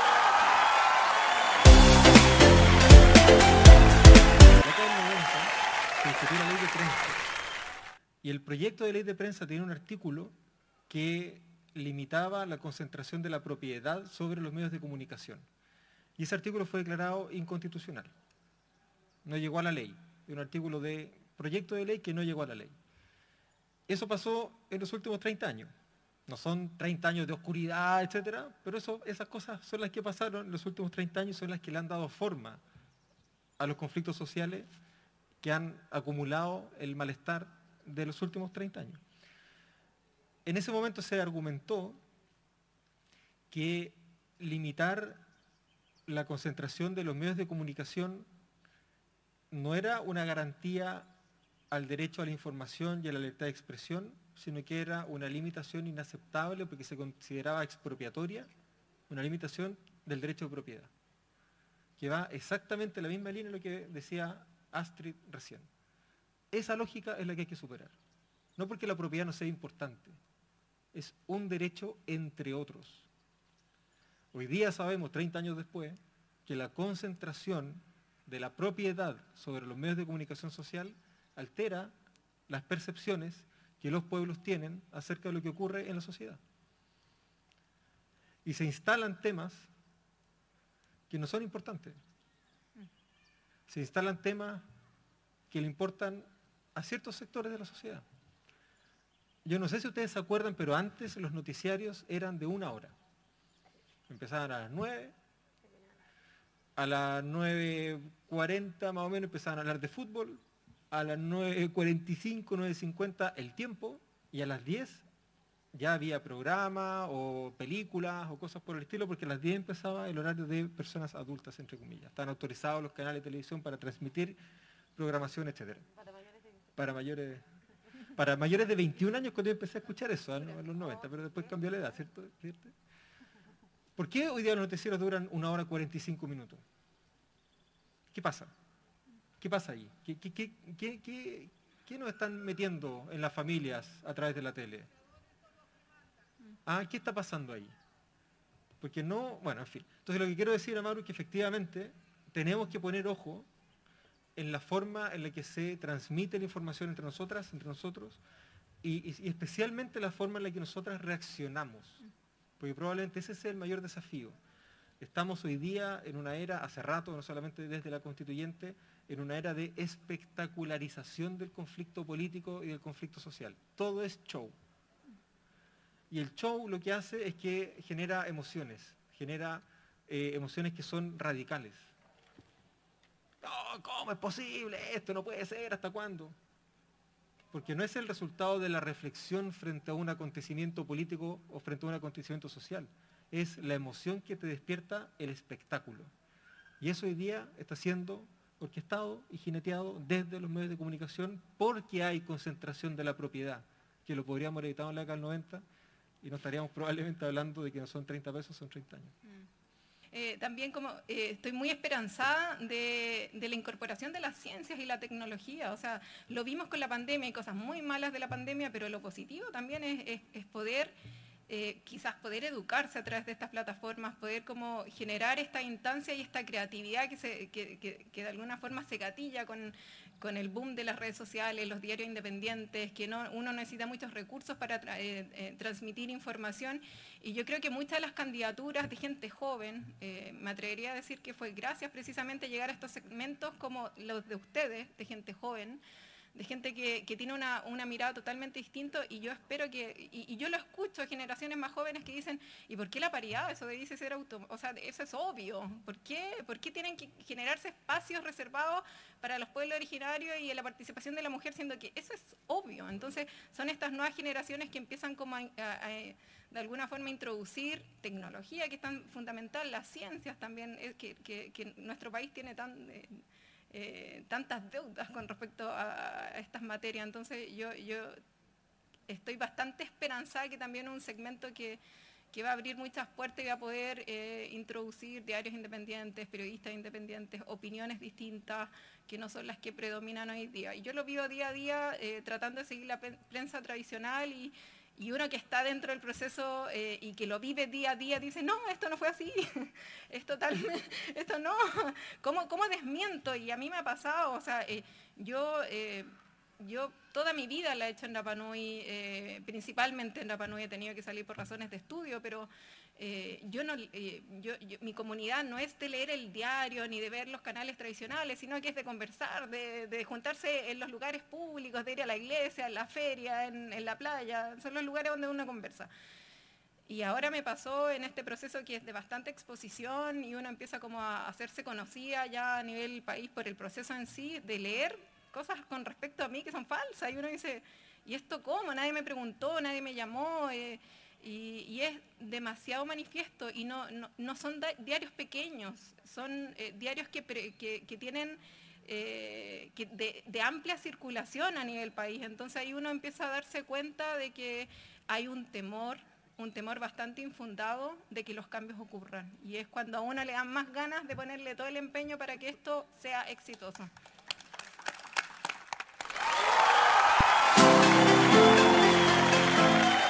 Ahí estaba lo que decían tanto Jaime Baza como, como Tiara Aguilera respecto a, cómo han tratado los medios la Convención Constitucional. Bueno, cada uno fue por su lado, si uno, si uno lo ve de, cierta manera, ¿no? Uno ve, por ejemplo, Jaime Baza criticó, por ejemplo, los noticieros con, ah, con su con su duración casi casi interminable de noticias, alguna, algunos rellenos como el te acuerdas de L13 o el World Café, que no sé si que no sé si aporten en algo al, desa- al desarrollo informativo. Eh, también vemos cómo se ha alargado el Prime y esto lo y esto lo ha criticado Jaime Baza, que, que muchas veces se llena con noticias que en, en absoluto no, no solamente importan a un sector reducido de, la población del país. Lo, y por el otro lado, Tiare Aguilera, que es la representante, reitero, del, pueblo Rapanui, eh, hablaba acerca de, cosas que le sucedieron a ella que, que se, muchas veces informaban cosas que en realidad no eran tales, que ella y que ella no, no le dieron la posibilidad ni de desmentir, ni de, ni de, ni de contrastar la información. Y ella señalaba a los medios grandes. Uno, si bien no dijo nombres, uno ya puede imaginar eh, a cuáles se refiere. Claro, el Mercurio, que ha tenido una, una posición bastante mercurista respecto de lo que ha sido la convención. Pero es un debate y es el debate que esperábamos que se diera y finalmente se está dando. Y esto es lo mágico instancias como esta, donde podamos debatir sobre cómo, cómo reaccionan los medios de comunicación ante, ante los cambios, cómo es necesario en que existan más medios, que existan medios independientes, que existan medios que, que cada uno desde su campo aporten a un sentido crítico, que aporten también a contra, a dar una visión distinta que uno podrá probar otro no podrá aprobar, pero que pueda ser un vehículo de información contrastada respecto a, eventos como lo que ocurre en la Convención Constitucional.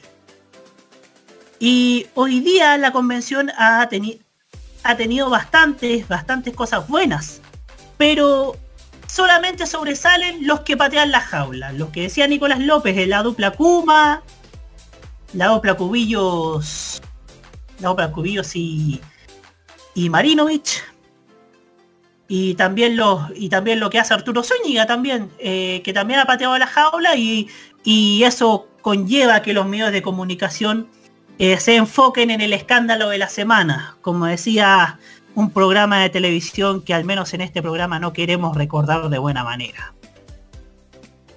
Pero también han sucedido cosas buenas, han sucedido cosas de cosas que, que uno le da gusto que sucedan, uno le, uno le gusta que, que, que se den conversaciones, que se den instancias donde uno pueda llegar a entendimiento.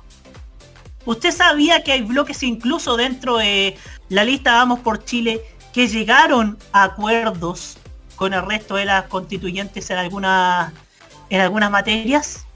¿Sabía usted eso? ¿Sabía usted también que hay equipos de constituyentes se han quedado hasta altas horas de la noche, incluso trabajando en, el Palacio Pereira, para llevar a cabo las comisiones y llevar a cabo todo lo que se habla eh, eh, en las transmisiones de la Convención Constitucional, yo le voy a dar un consejo.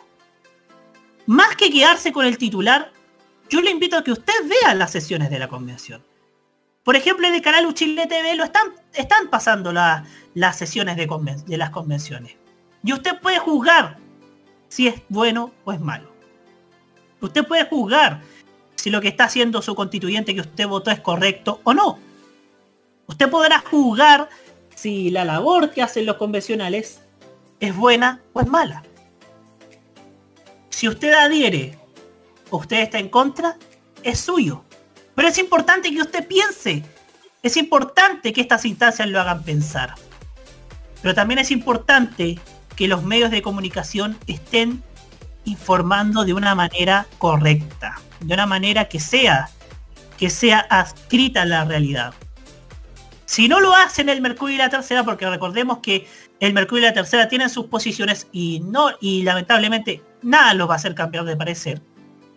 También hay otros medios digitales, esperamos que surjan medios en papel, pero también hay medios digitales que están informando lo que sucede en la convención. Y están y lo están informando de una manera responsable, de una manera que no se enfoca en el escándalo de la semana, reitero, sino que se enfoca en cómo han trabajado, en qué es lo que se conversó, cómo han tratado ciertos temas y cómo han llevado a cabo adelante, a pesar de los problemas, a pesar de las limitaciones que siempre hay en la Convención Constitucional, pero que siempre se logran sortear en algunos aspectos.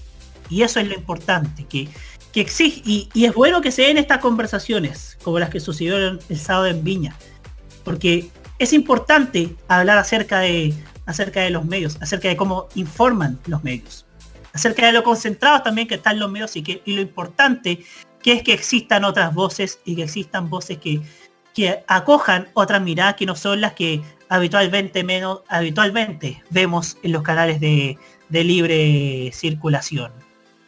Y ahora le doy el pase al, a nuestro panel partiendo por Roque Pinoza. Mira, yo en primer lugar celebro de que se hagan estos conversatorios en otras ciudades del país. Porque lleva precisamente la voz de la convención a otros lugares en donde prácticamente la información, o mejor dicho, se quedan con la información de algunos medios de comunicación. Por lo tanto, yo destaco precisamente que Jaime Baza y otros constituyentes vayan precisamente a otros lugares con tal de que puedan comunicar los avances que existen de parte de la Convención Constituyente a otras partes y no se queden con la versión extraoficial que se difunden en los medios oficiales. Valga la redundancia. La cosa acá es que lamentablemente, y lo hemos sentido así, eh, la operación de parte de los medios más grandes contra la Convención Constituyente ha sido completamente sucia. Eh, para ellos creo que la democracia no existe. ¿Por qué lo digo? Porque se validó precisamente la convención con un 78% de la votación democrática y la elección que se dio a los convencionales se hizo de la estructura como está planteada y como de una manera democrática. ¿Cuál es lo que es lo que alegan los opositores a la convención e incluso los que están dentro de la misma? De que la convención es una creación y fíjate lo que y fíjate el, las frases que inventan porque aquí eh, aquí fíjate en la derecha son buenos para inventar cosas por ejemplo no sé eh, verdades a medias hay un término por ahí que, que, que dijo, que dijo eh, eh, Esteban Valenzuela que la llamada dictadura de las mayorías. Esa es como la frase que emplea un poco para defender o, o un poco escudarse de lo que está sucediendo hoy en día en la Convención Constituyente, porque no tienen voz ellos. Oye, el esfuerzo ustedes lo tienen que hacer en la, en la campaña. En la campaña, de, en la elección de, lo, de, la, convencional, si querían tener, si querían darle el derecho a veto a su, a su coalición. Entonces acá no responsabilicen al votante que eligió a los convencionales de todo lo que está sucediendo. Porque aquí es fácil llegar y criticar. La cosa acá es que aquí uno tiene que colocar el esfuerzo uno mismo. Si ustedes tenían otra visión, tenían que haber hecho el esfuerzo para la elección de mayo. Y no lo hicieron. Entonces, la cuestión acá es que la gente del Mercurio no lo va a entender. Porque está en la llamada, yo le voy un poquito para usar los mismos términos que usan ellos, la dictadura de los favoritos. ¿Cachai? Como cuando existen las llamadas monarquías y están los favoritos, oye, este es el favorito que me va a suceder. Lo que pasaba en la Edad Media. La dictadura de los favoritos. Un poco para describir la figura de Marcela Cubillos. Entonces aquí me parece muy positivo estos conversatorios. Lo que dice Jaime Baza de fondo respecto al tema de los noticieros es, es, es la realidad que hoy en que muchos de los que éramos niños antes vimos para todas aquellas gente y yo creo que incluso la gente millennial sabe que antes del terremoto 2010 los noticieros duraban una hora. Y que ojo antes del antes del noticiero del antes del terremoto del 2010 tampoco la hora era bien aprovechada. Tampoco la hora era bien aprovechada porque acá el tema es que hoy en día como dijo Jaime Baza lo que se busca llegar es a la emocionalidad como que lo que se oferta de parte de los informativos es la emocionalidad ¿Por qué lo vemos así? Porque el trabajo técnico está, pero es lo que menos se resalta. Entonces aquí eh, hay una gran responsabilidad de los medios de comunicación que no han sabido informar de los avances. Y estos conversatorios que están haciendo son una medida extraordinaria y en donde han tenido muchos, en muchos casos, dado el ajuste presupuestario que tiene, el presupuesto ajustado que tiene la convención, y sobre todo en un año, eh, han tenido- van tienen que incluso tienen que usar de su propio bolsillo estos pasajes para Viña para hacer este conversatorio. Entonces el esfuerzo económico corresponde a los de estos constituyentes que quieren llevar esa voz a la ciudadanía porque simplemente los medios de comunicación no lo hacen. En algunos casos por conveniencia, en otros porque buscan precisamente lo que uno dice el escándalo de la semana. Entonces acá la cosa es que yo destaco estos conversatorios y, y me quedo con la afirmación de Baza, que hoy en día lo que se está lo que se está ofertando o lo que se busca ofertar a la opinión pública a través de los medios es la emocionalidad, más no el trabajo que hay de por medio. Para. Muchas gracias, Roque. Antes de darle el pase a, a Nicolás López, si es que volvió, o a Hugo Cares en su, en su lugar, eh, vamos a leer algunos comentarios que, me- que nos llegan a través de YouTube. César Andrade nos dice, otro ejemplo, la Comisión de Derechos Humanos sesionó en una cárcel de mujeres de San Joaquín. Ojo, hay sesiones, hay comisiones que están sesionando en regiones. ¿Sabía usted eso también? ¿Sabía usted que, hay, que incluso hay, hay constituyentes que se costean ellos mismos el viaje de, de, su- de sus distritos, del lugar donde residen hasta Santiago? Ahora sí, le damos el pase. Veo que Nico no está. Nico, ¿estás? No, no está. Así que le, damos el pase a Hugo Cárez Navarro. Hay varias cosas interesantes que habló el constituyente Baza, interesantes desde un sentido positivo, pero también para mi impresión un sentido negativo incluso. En lo positivo, eh, ese detalle que, que da sobre el tema de, los, de la espectacularidad de, la, de, como, de lo que se ha transformado los informativos chilenos, da en el clavo, da en el clavo. Y creo que parte importante de por qué se cubre de una manera tan, tan escasa a la Convención eh, Constitucional tiene que ver con eso, por la falta de espectacularidad de, la mayoría de las discusiones, de cómo se, se- tratan las discusiones en las comisiones. Em, tiene que haber alguien que tenga que gritar fuerte o que tenga que aparecer con el, con el, eh, con el disfraz de Pikachu para que comience, eh, para que se cubriera de una manera bastante más amplia una noticia. Y creo que eso es, es muy negativo, creo yo. Porque los chilenos tenemos que estar bastante atentos a cuáles son los pasos que se están dando en la convención. Porque hay mucha gente que está en estos momentos un poco preocupada porque tal vez no se está avanzando de la manera que uno pensaba que se estaba avanzando en la convención. Eh, porque no se han dado, por ejemplo, en las noticias qué se han acordado, qué no se han acordado, cuáles son los puntos en disputa, cuáles son las cosas que están al debe. No se habla de eso, solamente se habla de, las polémicas más que nada. Polémicas protagonizadas por un lado como por el otro lado. Porque uno siempre está echándole, tirándole la carga a cierto sector, pero también en otro sector también han realizado varias polémicas, se han presentado indicaciones bastante polémicas en cierto modo, eh, y que hay que analizarlas de todos modos, hay que verlas, hay que analizarlas. No, Eh, y ojo, un consejo, eh, no todo lo que salga eh, en la convención va a ser positivo. No, no porque por, por, el ánimo que tenemos como país de que esto salga bien, no vamos a poner los puntos sobre las guías y los asuntos que creemos que le pueden perjudicar para el sano desarrollo democrático. Yo creo que ahí también es un punto importante, que a todos los que estamos expectantes de que salga bien la convención, eso no significa que tengamos que claudicar en ciertos principios que nosotros como demócratas defendemos. Cierro el paréntesis. Y quizás lo asocio a una cosa que dijo Baza que me preocupa.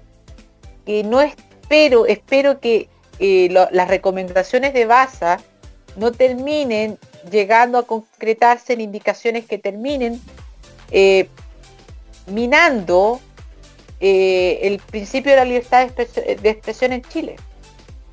Por la defensa de ciertos principios que creemos que son importantes para el desarrollo democrático de nuestro país, como por ejemplo la libertad, porque la libertad de expresiones también tiene que conllevar a una pluralidad de miradas, y para muchos no se está cumpliendo de una manera cabal en Chile, no se termine a través de la constitución llegándose a situaciones que pueden ser peligrosas para el ejercicio de la libertad de expresión en Chile, sobre todo en caso en cuando un opositor o contrario puedan tomar el poder y puedan utilizar esos conceptos que en cierto modo pueden ser positivos, los pueden transformar en negativos. Creo que en ese cierto, eh, en esa opinión de Baza, a lo mejor puede existir una cierta intención de controlar lo que emiten ciertos medios de comunicación de una manera superior por parte del Estado. Y fíjese que uno de los principios básicos de la sociedad liberal, no digo del liberalismo actual, sino de la cual se constituye los principios eh, fundantes de la ilustración, de la revolución estadounidense en 1776 y de la revolución francesa en 1789, es la libertad de expresión. Y que el Estado no tenga que intervenir en la información de ciertos medios, porque eso es lo que se hacía anterior a las revoluciones liberales del siglo XVIII. Era el absolutismo. Entonces, ojo con que las buenas intenciones que queremos que se concreten en nuestro país, que es eh, que la hegemonía de ciertos medios comience a perder relevancia, no terminen siendo destructivas para el sano desarrollo de la libertad de expresión en Chile. Espero que eso lo tengan bastante claro los constituyentes y espero que eso eh, se traduzca en que si bien se tiene que fortalecer el principio de libertad de expresión en Chile, no termine convirtiéndose esto en una ley de medios que termine poniendo al paredón a ciertos medios por pensar diferente o no pensar como quieren que la convención se, se, a ver, perdón, poner al paredón a ciertos medios que en estos momentos juzgan a lo que está haciendo la convención. Porque claro, nosotros podemos criticar a lo que hace el Mercurio, lo que hace la tercera, pero están en su derecho, están en su derecho. Pueden ser, pueden a lo mejor dejar de caer en ciertas posiciones un poco eh, eh, llamadas, eh, que, que, van al, a cierto escándalo, pero la visión del Mercurio es clara, la entendemos y la tenemos que entender y comprender. Ellos tienen su opinión, se la respetamos. No la tenemos que poner al paredón. No tenemos que enjuiciarlos por lo que ellos piensan. Sí podemos enjuiciarlos por ciertos énfasis, por ciertas tergiversaciones de la información, como lo que ocurrió con esta constituyente Rapanui, pero no por lo que ellos piensan, por sus principios editoriales. Ponerlos a pareón por eso o por quiénes son sus dueños, yo creo que está comenzando a abrirse el camino no solamente para una intensificación de una polarización, sino también para obstruir la libertad de expresión en Chile. Y espero que eso no suceda. Hay ciertos medios, digo, lo, lo digo con, con, responsabilidad, que tratan de contraponer lo que hacen los grandes medios hegemónicos, pero parece que ahora cada vez más tratan de juzgar simplemente al mensajero, tratar de destruir estos medios, de destruirlos, ni, ni siquiera porque eh, por lo que informan. Y yo creo que a pesar de nuestro ánimo de que las cosas cambien en Chile, nuestros cambios tienen que ser meticulosos, tienen que ser estudiados, porque otra cosa es entrar al revanchismo. Y el revanchismo yo creo que siempre termina muy mal para, para un país. Ya hemos vivido episodios similares y, y harto que nos ha, ha, ha costado salir de esa. Hay que ser muy meticuloso, muy meticuloso y espero que las buenas intenciones no nos terminen llevando a una situación peor a la que estamos actualmente. Muchas gracias, Hugo. Ahora sí, está de vuelta, le damos el pase a Nicolás López. A ver, a diferencia de Hugo Cárez, yo no creo que la Convención Constitucional de, de alguna u otra manera intente coartar eh, la libertad de los medios de comunicación para informar, por ningún motivo. Y también hay que ser claros en esto. No es un pecado, no es, no es nada, digámoslo así, ilegal estar en contra del proceso constitucional. Es una opinión absolutamente válida. Lo que sí no es válido es tergiversar, es mentir o es intentar causar división.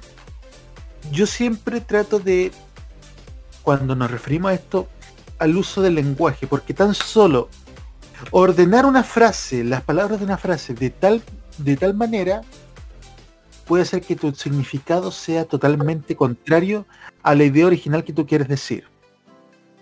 Por ejemplo, en el titular del Mercurio que decía algo así como, no me acuerdo exactamente por qué, era la constitución, la convención constitucional valida la violencia como forma de llegar al, ah, no me acuerdo, ¿me puede hacer memoria? Lo vamos a buscar, pero sigue redondeando la idea. Ah, sí. Aquí está. Acuerdo que valida la violencia. Que era sobre la petición de, de indulto a los presos del estallido social. ¿Te das cuenta? El uso del lenguaje aquí tiene una particularidad. Porque aquí puedes que intentes transmitir el mensaje, pero ordenas la frase de tal manera que tu intención queda totalmente distinta. A eso me refiero con el uso del lenguaje. No es, un pecado que el Mercurio, que la tercera, eh, no, est- no estén de acuerdo con el proceso constituyente. Porque a la larga es la posición que han tenido históricamente. Pero si empezamos a destacar principalmente las mentiras, como la del diputado Macalle que, que decía que hasta que se quiere cambiar el nombre del país, ahí estamos con un problema. Y un problema también ético porque lo que se está empezando a dar, está empezando a dar voz a mentiras. Incluso hasta el Mercurio tiene una sección que se llamaba el polígrafo, donde tomaba todas estas noticias de las redes sociales y chequeaba las, las, cuales las que eran reales, las que eran fake news. Algunas cosas, si bien es cierto que el diario no puede meterse en lo que respecta a las columnas de, de quienes escriben sus editoriales, también es importante ser responsable con la información que se trae.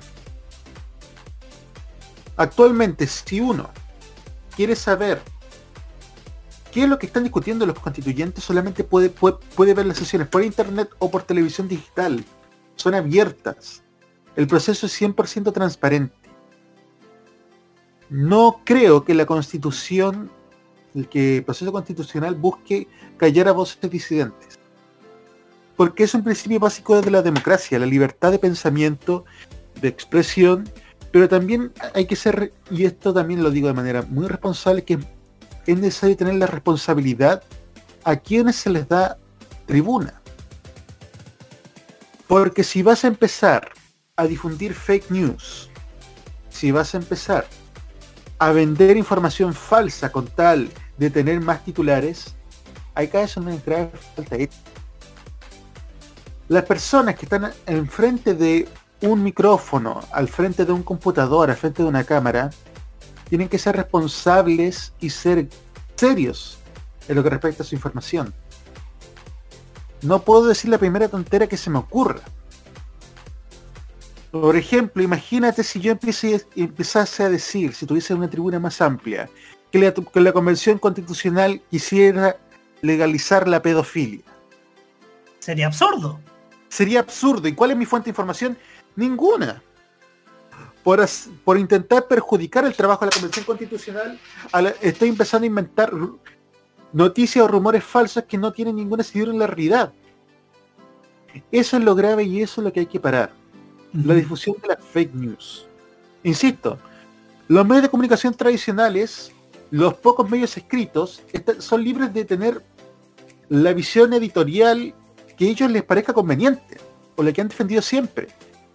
Lo que no pueden hacer es justamente inventar noticias o dar espacio a tergiversaciones.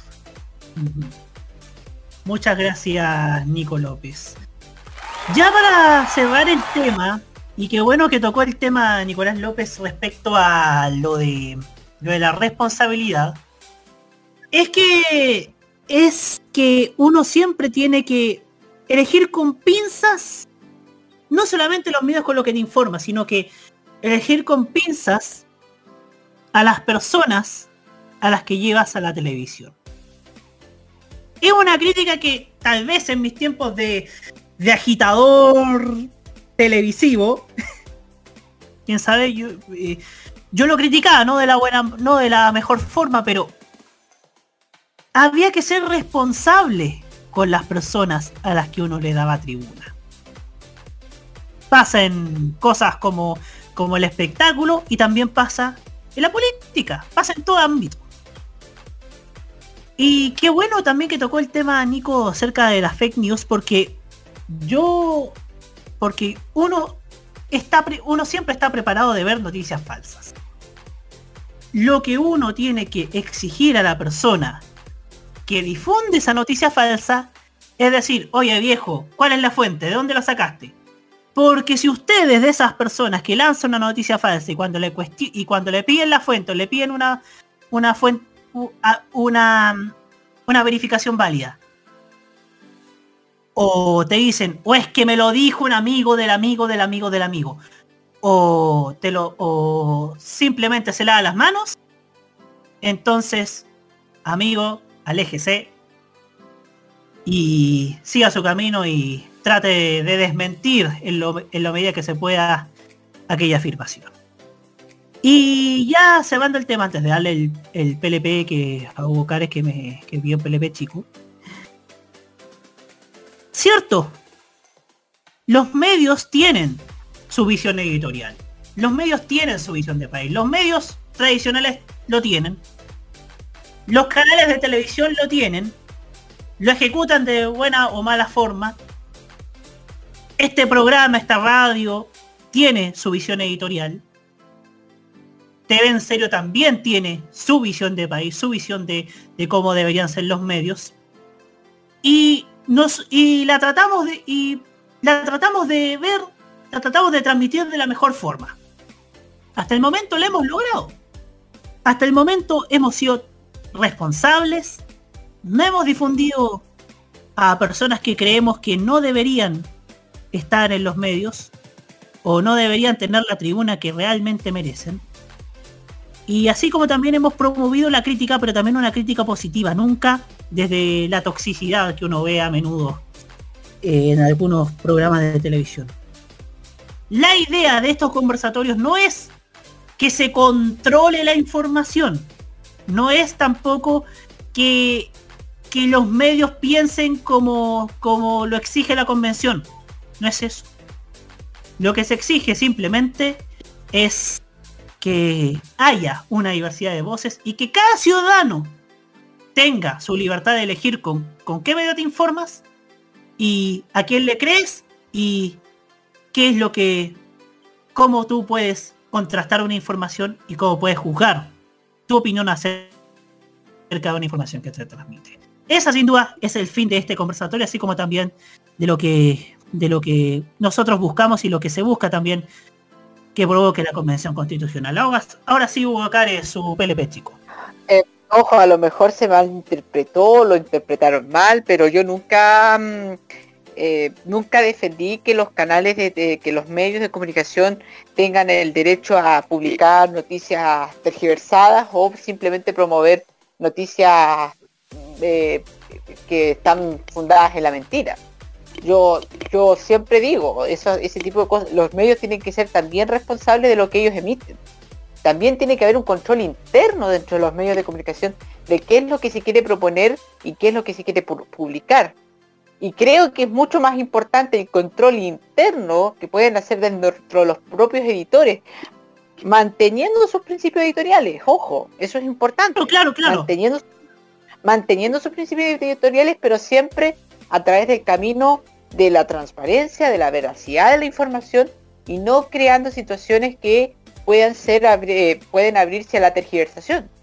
Incluso podemos de llegar al extremo de decir de que lo que se publicó en el Mercurio eh, en la entrevista del candidato Sichel también puede, para muchos entró en una mala interpretación lo que dijo Sichel. Entonces, y, y estamos hablando del Mercurio y estamos hablando del candidato de la centroderecha y que se supone que el, de- el Mercurio defiende a la centroderecha y parece que no lo dejó muy bien muy bien al candidato Sichel, con lo que se sobreentendió y lo que el diario El Mercurio trató de reflejar. Porque si uno veía la entrevista completa, era bastante diferente lo que se trataba de decir. Pero lo que reflejó el Mercurio dio que hablar. Entonces, claro, yo no, no defiendo esos instrumentos, no defiendo esas prácticas. Pero no creo que sea el Estado el que venga a decir, ojo, ustedes están diciendo algo malo, los censuramos por eso. Yo creo que profundamente los periodistas tienen, tienen instrucción ética, deberían ejercerlo de mejor forma, pero ¿dónde deben hacerlo?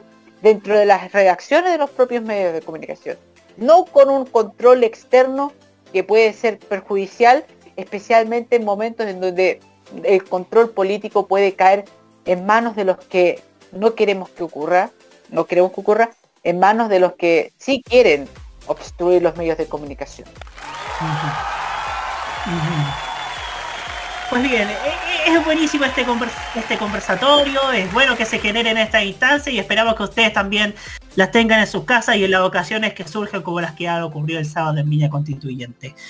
Nos vamos a la música, nos vamos con alguien que mañana está de cumpleaños, nos vamos con Vivi Rex iba a decir. No, esta está de cumpleaños hoy y ya la tocamos. Debbie Gibson con esto que se llama Electric Youth, Juventud Eléctrica. Nos vamos y ya volvemos con el regreso de Mea Culpa TV. Ya volvemos.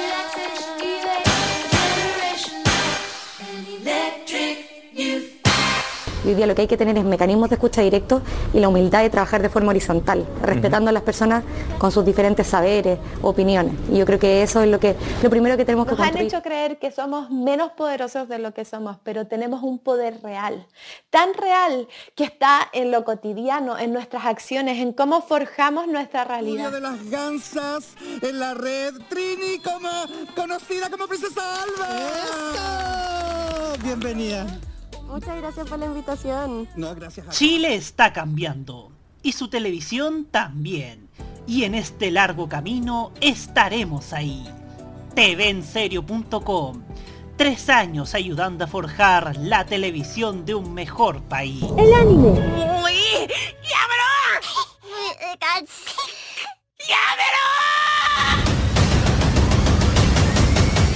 La música asiática.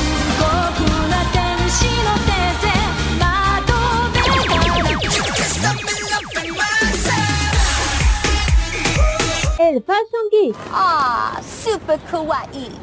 Y mucho más está en Farmacia Popular. Escúchenos todos los sábados desde las 18 horas hora de Chile continental, con repetición los domingos a las 15 horas hora de Chile continental. Solamente por Modo Radio. Este 2021, vive Modo Radio, programados contigo. Prográmate con los clásicos. Los miércoles desde las 21 hasta las 23 horas, hora chilena, encuéntrate con los grandes éxitos de la música que se han transformado en un clásico. Todas las semanas, Rocky Espinosa te lleva a un recorrido de 50 años de música y distintos estilos a través del clásico de los miércoles. Modo clásico. Este 2021, vive Modo Radio. Programados contigo.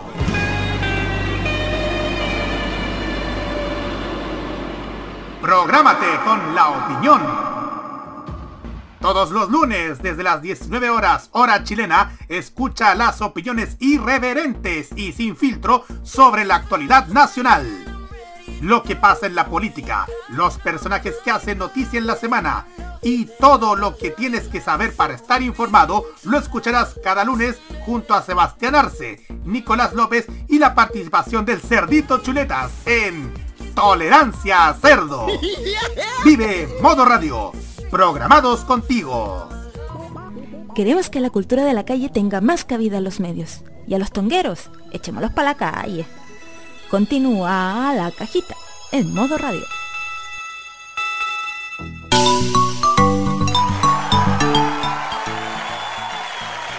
...23 horas con 7 minutos... ...estamos aquí todavía... ...aquí en la cajita a través de modoradio.cl... ...y vamos a conversar acerca de algo que se dio esta semana... ...y es que... ...el pasado fin de semana mejor dicho... ...que es que se confirmó... ...lo que nada decía presagiar... ...bueno, sí, a juzgar por... Por el rating que ha sacado sus capítulos... ...la repetición de sus capítulos en el trasnoche... ...y es que vuelve... ¡Me culpa! Con un éxito de popularidad por casi 15 años, un resurgimiento de estar disponible en plataformas de streaming y repeticiones en TVN. En el horario de la madrugada, Mea Culpa está listo para su regreso con nuevos capítulos y con Carlos Pinto al frente. El canal estatal confirmó que el programa nacido en los 90 tendrá una nueva temporada en los próximos meses, a 12 años de, de haber salido de pantalla. El espacio con casos criminales recreados y entrevistas a los culpables partió en 1993 y se extendió hasta 2009 en TVN. Actualmente Pinto, creador y director del espacio, está esperando las autorizaciones de Gendarmería y los nuevos capítulos estarían disponibles a fines de 2021 para todos aquellos que son amantes de las historias de Carlos Pinto, que no es el nuestro Carlos Pinto, sino, sino el, el de TVN, y que sin duda le dieron, premiaron con su sintonía a las repeticiones de este programa durante los fines de semana en el trasnoche de TVN. Bueno, abrimos la. Abrimos el panel de conversación a empezando con Nicolás López. Sin enredarse. Bueno, aquí a diferencia de mi caso, no podemos decir que, que- que este el Carlos Pinto es bueno porque los dos son buenos. Eh, respecto a Mea Culpa, es sorprendente cómo un producto de TVN de hace 28 años sigue rindiendo tan bien en la actualidad. Me da culpa es un formato clásico de la televisión de los 90. Pero por la narrativa de la historia es tan propia que tiene Carlos Pinto, por los casos conmovedores, por los momentos clímax que son dos en el programa, cuando Carlos Pinto aparece de la nada en- dentro de cualquier situación y el momento culmine del asesinato. Era un programa de culto en la televisión chilena y por eso es que las repeticiones hasta el día de hoy rinden bien. Son como las teleseries de Vicente Sabatini, son productos que nunca van a pasar de moda. El caso de Mega Culpa tiene una comunidad de seguidores muy amplia. Y creo que TVN, el- la sugerencia que les doy a TVN es que lo pongan después de las noticias. Como eran antaño. Porque les aseguro que les va a hacer increíblemente bien. Es más, de hecho podrían aprovechar, si es que, si es que, si es que van a hacerlo como el domingo, que era el horario clásico en su momento, aunque hubo un tiempo que también lo hicieron en la semana, aprovechar también tirar el capítulo de Mea Culpa y al tirar un clásico después. En todos los años que Mea Culpa no ha estado al aire han habido una cantidad de crímenes tremendos que han conmocionado la opinión pública. Hay uno que es muy macabro, pero que a la vez tiene un, te- tiene un componente que quizás puede ser hasta cómico. Que me gustaría que si que, que me gustaría ver en esta temporada. Eh, esto pasó el 2013 o 2014 de una tipa en la región del Maule que mató a su pareja, la descuartizó y la cocinó. O sea, ¿cómo tuviste que haber sido de malo para que te hayan cocinado? Recuerdo claramente a los carabineros saliendo con los fondos, con estas ollas industriales con el tipo. Era una situación increíble, que era casi para no creerlo. Cosas que solo pasan en Chile. Y yo creo que me culpa. Yo creo que si me da culpa hace un capítulo de esto, de verdad se, se van a ganar mi amor eterno. Bueno, en realidad yo lo tienen, mi amor incondicional. Eso sería. Perfecto. Hugo Cárez Navarro, su turno. Eh, Mea Culpas es uno- un programa de culto, pero es un programa más, más, más, sobre todo imperecedero. Y creo que aún más, eh, Mea Culpa está ganando fanaticada de, todos los países. Es un programa que tiene niveles de sintonía altísimos. No, no estoy hablando cuando, de, de las repeticiones nocturnas, sino del número de visualizaciones que tiene Mea Culpa en YouTube. La mayoría alcanza sobre los 500.000 visualizaciones. Muchos alcanzan más del millón de visualizaciones. Hay algunos capítulos que son emblemáticos que alcanzan más de 2 millones. El primero que es el del tambor, que vamos a, a ver sí o sí su secuela. El capítulo del, tambor es el chico que, el, señor que enterró a una señora en un tambor en Quilpué y que nada más ni nada menos fue el homicida de, de esta chica el año pasado. Eh, pero también hay muchos casos que se han acumulado en, este, en estos últimos años que, merece, que sin duda merecen su historia.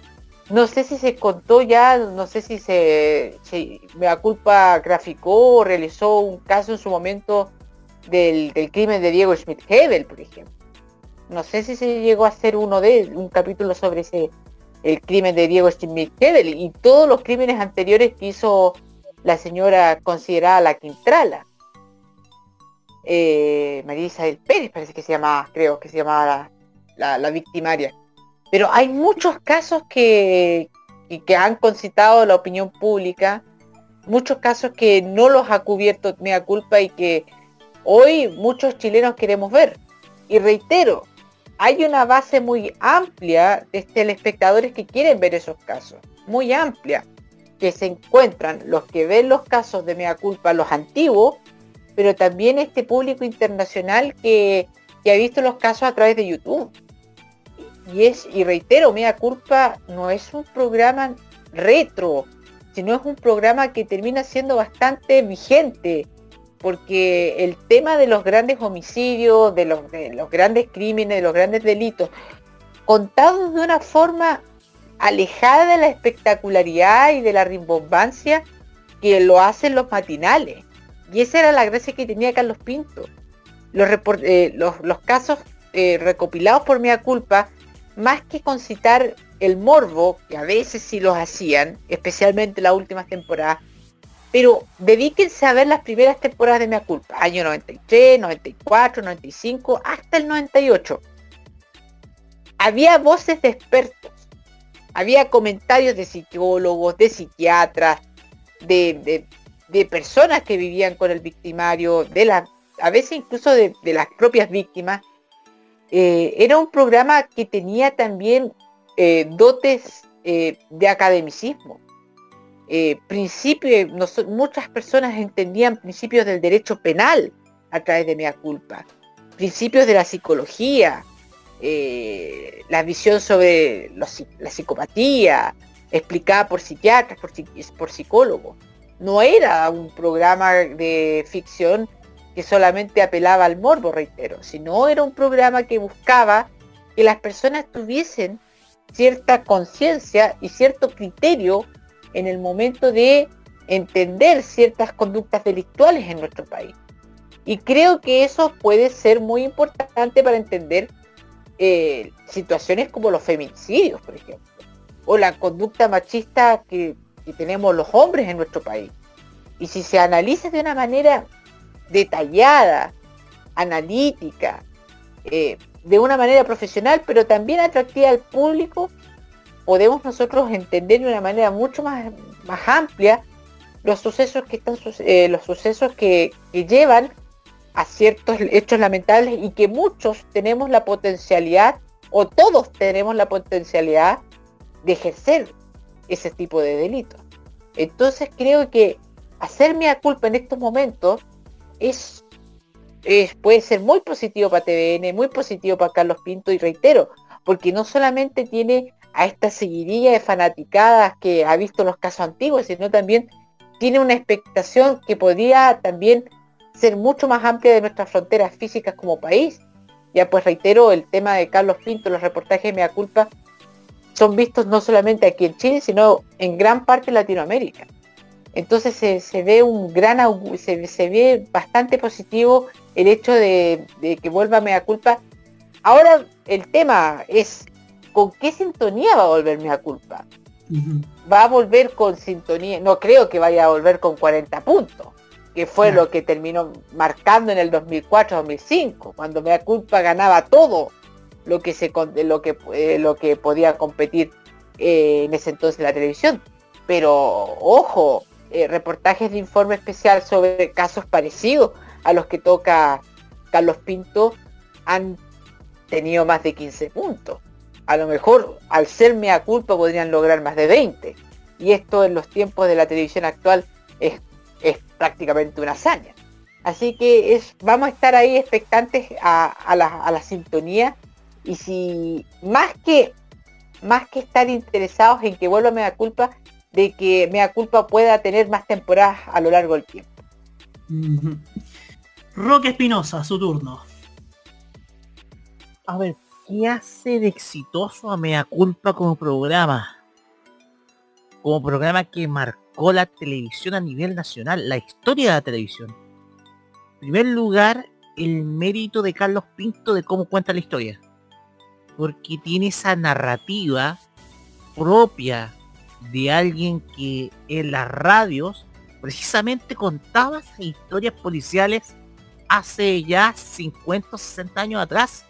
Porque recordemos que antiguamente en la radio se contaban también precisamente esas historias policiales con ese tipo de narrativa. En este caso llevada a la televisión a través de una repre- representación dramatizada. Otra cosa que hizo exitoso Media Culpa es interiorizarse en hechos que de verdad la población tanto rememora como también simplemente también eh, también eh, apela precisamente al, al hecho de que en Chile han pasado muchos delitos de connotación eh, pública. Por ejemplo, yo me acuerdo del primer episodio de Mea Culpa que se trataba de un asesinato, del asesinato de una de, de un hombre a su pareja. Porque esta presuntamente lo engañaba, etc.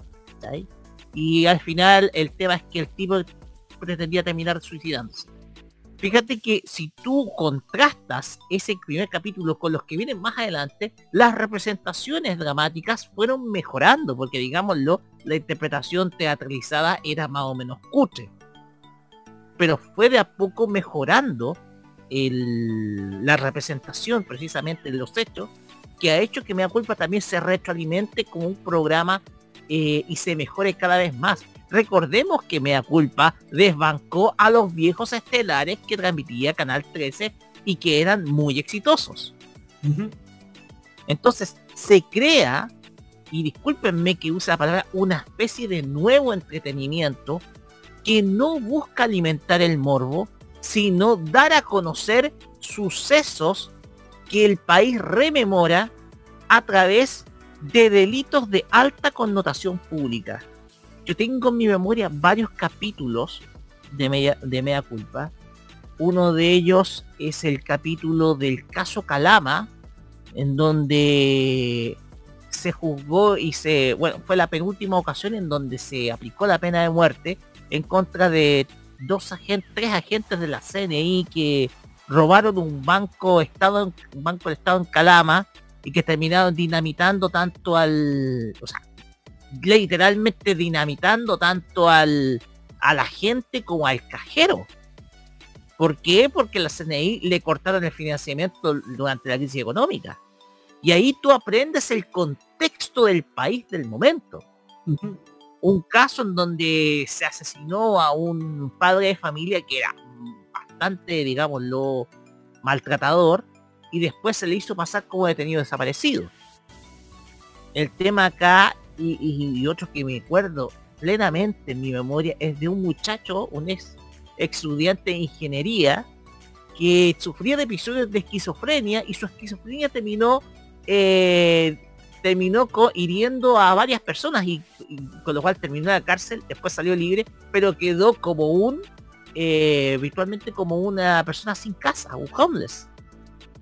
Tú vas recordando varios episodios de Mea Culpa en donde simplemente hasta incluso el público empatizaba mucho con el victimario por las motivaciones que tenía incluso para ejecutar un acto tan aberrante como el asesinato, entre ellos el maltrato intrafamiliar. Entonces acá tú te das cuenta de que oh, este programa ha permitido transmitir diversas emociones al espectador hasta el punto de llegar a empatizar no solamente con la víctima, que es lo que generalmente ocurre, sino también con el victimario.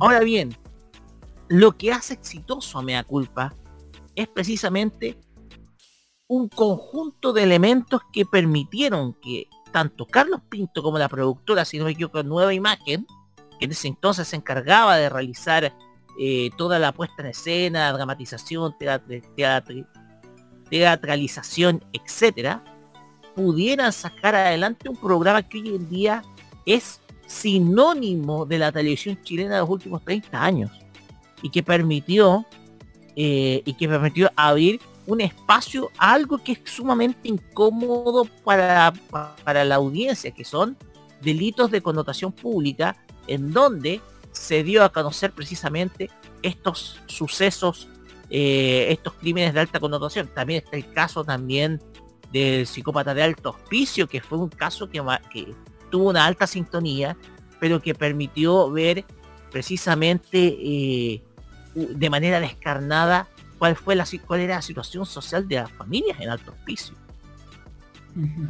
Y también vamos rememorando varios otros casos que se dieron.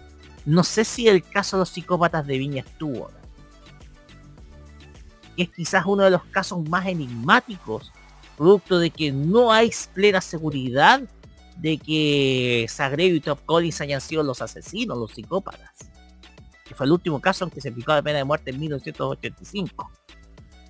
Entonces, tú vas y rememoras estos casos y te das cuenta de que un programa como este ha sido fundamental para entender no solamente las acciones del victimario, como también lo que sentía la víctima, sino también el contexto, que, el contexto de país de todos esos sucesos. Son muchos, son muchos temas que puede, son muchos casos los que puede abarcar, me da culpa aquí Jaime de Tanzo nos dice por interno, que el de los psicópatas de Viña parece que aparecieron en Enigma, en el programa de Guillermo Muñoz. Sí, Pero bueno, son programa varios- que Sí. es otro programa que también mostraba los, esos casos. Y yo espero, yo creo que eh, si me da culpa, toma de nuevo el caso de psicópatas de Viña, yo pienso que ese caso yo lo veo sí o sí. Porque es un misterio que pasó en una época muy, pero muy específica en nuestro país. Claro. Pues bien, nos vamos a la música. Fíjese que nos vamos con un artista que cumplió 50 años durante la semana pasada y se ve radiante. Nos vamos con Thalía, que sigue arrasando y nosotros, después del Thalía, nos despedimos con las reflexiones de nuestro panel. Ya volvemos.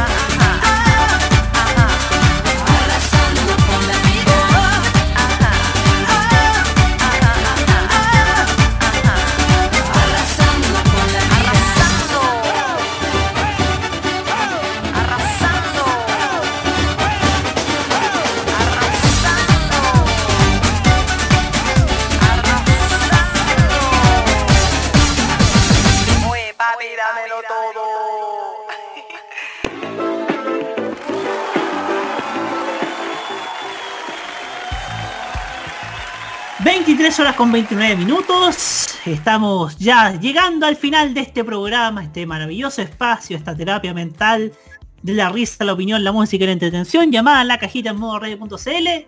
Y lo hacemos como siempre nos gusta hacer. Con las reflexiones finales de nuestro panel, partiendo como siempre con Nicolás López. Esto va para los señores periodistas de Chile. Háganle honor a su título y no se cuelguen de cualquier burrada que suban en. Lo digo por un bochornoso incidente de la semana pasada. De un ex precandidato, Sergio Rojas, independiente, profesor magallánico, que una página de Twitter dijo que había conseguido casi más de 30.000 patrocinios y que ya era un virtual candidato legalizado para la presidencia de la República. Hasta una vieja nefasta de color rubio se subió al carro de la victoria. Bueno, que se puede esperar, pero el caso es que todos los medios de comunicación grandes hicieron eco de esta noticia de Sergio Rojas. ¿Qué pasó? 70 firmas. Con eso con suerte alcanza a ser presidente de la Junta de Vecinos. Sí, Roque, Pamela Giles. 70 firmas. 70 patrocinios tuvo. ¿Dónde estaban los 30.000? En la mente del tuitero que escribió esa información y que fue ampliamente difundida por el resto de los medios de comunicación.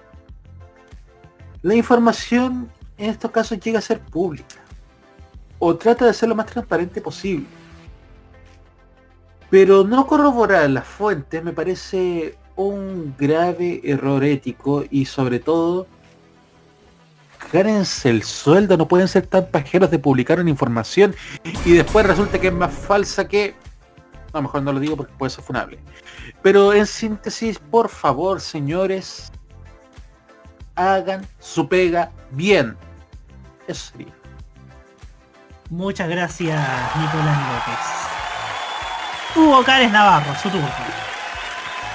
Estamos próximos a una fecha importantísima para la televisión chilena y para la sociedad chilena. Creo que incluso va más, más allá de, la pantalla televisiva. Vamos a llegar a conmemorar el décimo aniversario del accidente Juan Fernández, el 2 de septiembre del 2011. Sí, ya van a cumplirse 10 años. Uno cree que fue hace 4 o 5 años. No, ya han sido una década. Y creo que ese accidente terminó marcando para siempre la historia de la televisión. Más, más para mal que para bien. Eh, más que nada eso, recordarles que, van a, en muy pocos días más se van a conmemorar 10 años de esa fecha tan trágica para la televisión chilena y que aún los chilenos aún tenemos muy, muy, muy en el alma ese, ese día tan fatídico para tanta gente como fue el accidente de Juan Fernández. Muchas gracias, Cárez. Roque Espinosa, sus tres segundos, sus tres minutos. Hoy quiero dar un homenaje a una persona que me enseñó los valores precisamente del esparcimiento, de la práctica deportiva al aire libre y sobre todo cómo mirar las cosas e interpretarlas. Una persona a la cual tuve muchas diferencias de opinión, pero que en el fondo quería. A mi padre, que un día como hoy, hace ocho años atrás, dejó este mundo. Y hago esta introducción un poco porque quiero solicitar principalmente los medios de comunicación que tratan informaciones muy sensibles y que involucran a personas que o que sufren accidentes o que fallecen, que sean pero muy muy cuidadosos. El caso de hoy de este youtuber, de este muchachito, que lamentablemente nos dejó el día de hoy y que creo yo que dejó muchas cosas en el corazón de cada uno, refleja que sin duda alguna todos tenemos un pedacito de alguien y sobre todo un pedacito de Tommy 11 en nuestros corazones. Porque las personas pueden pasar por este mundo y marcharse. Pero su legado queda. El legado queda. Hoy en día, este 30 de agosto, tiene que ser recordado como una fecha en donde tomemos cariño a cada persona y si en algún caso, por ejemplo, como el relato Hugo, en donde el accidente de Juan Fernández permitió por lo menos un par de días sensibilizarnos del dolor del otro, espero yo que ojalá los medios sean un canal responsable para transmitir esa emoción y no lo que pasaba previamente en donde a Felipe Camiroaga simplemente se le criticaba producto de ciertas actitudes. La cosa cambió para mal, según dice Hugo, pero también, eh, también para bien, porque cada uno de nosotros quedó huérfano de esas personas que iban en ese avión. Para el recuerdo de aquellos que partieron, para Tommy 11, para mi padre y los que van a cumplir ya una década sin nosotros después de ese accidente Juan Fernández, espero que sus memorias y su legado se mantengan siempre, siempre vivos. Eso. Muchas gracias, Roque Espinosa. Con reflexión, yo recuerdo algo que aquí dijo Hugo Cárez Navarro en este mismo programa. Que esperaba que, que las, las vacunaciones puedan llegar a una cantidad importante para que podamos tener un 18 de septiembre en familia, juntos como Dios manda. Hoy día recibimos la buena noticia de que hoy día toda la región metropolitana, todo el país va a contar con el toque de queda a partir de las 12 de la noche. Es una buena noticia, porque el 80% en todo el país ya está con sus dos dosis vacunadas. Si bien uno puede criticar, y yo critico el excesivo triunfalismo tanto del gobierno, del Ministerio de Salud, como también de las personas adhieren al, al piñerismo todavía, aún quedan esas personas. Yo quiero también, yo quiero más que nada llamar a la mesura, llamar a la calma. Acá se ha ganado la batalla, pero no se ha ganado la guerra. Yo creo, yo tengo fe de que la variante Delta no se va a salir con la suya. Y la vacunación, que dicen que la Sino amortigua la variante Delta, ojalá pueda hacer de las suyas. Por ahora se está cumpliendo la meta que acá en este programa propuso nuestro queridísimo Bocares, que es pasar un 18 de septiembre de manera digna y de una manera como nosotros merecemos, como tanto nos debíamos desde hace ya casi un año. Tal vez no estarán las fondas en Santiago, en Valparaíso, en Viña, en Conce, en las grandes urbes. Pero nosotros como familia, nosotros como, como personas, podemos hacer que nuestro 18 sea el 18 que tanto nos debíamos desde hace un año. Y esperamos que esa invitación sea la que hoy día le hacemos, pero de una forma responsable, ¿eh? De una manera responsable. Hay que seguir usando mascarilla, hay que, hay que seguir usando alcohol gel, hay que seguir resguardando las medidas, hay que seguir.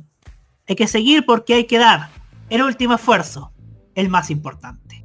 Nos vemos la próxima semana en un nuevo capítulo de La Cajita aquí en modoradio.cl. Muy buenas noches. Muy buenas noches. Buenas noches. Buenas noches.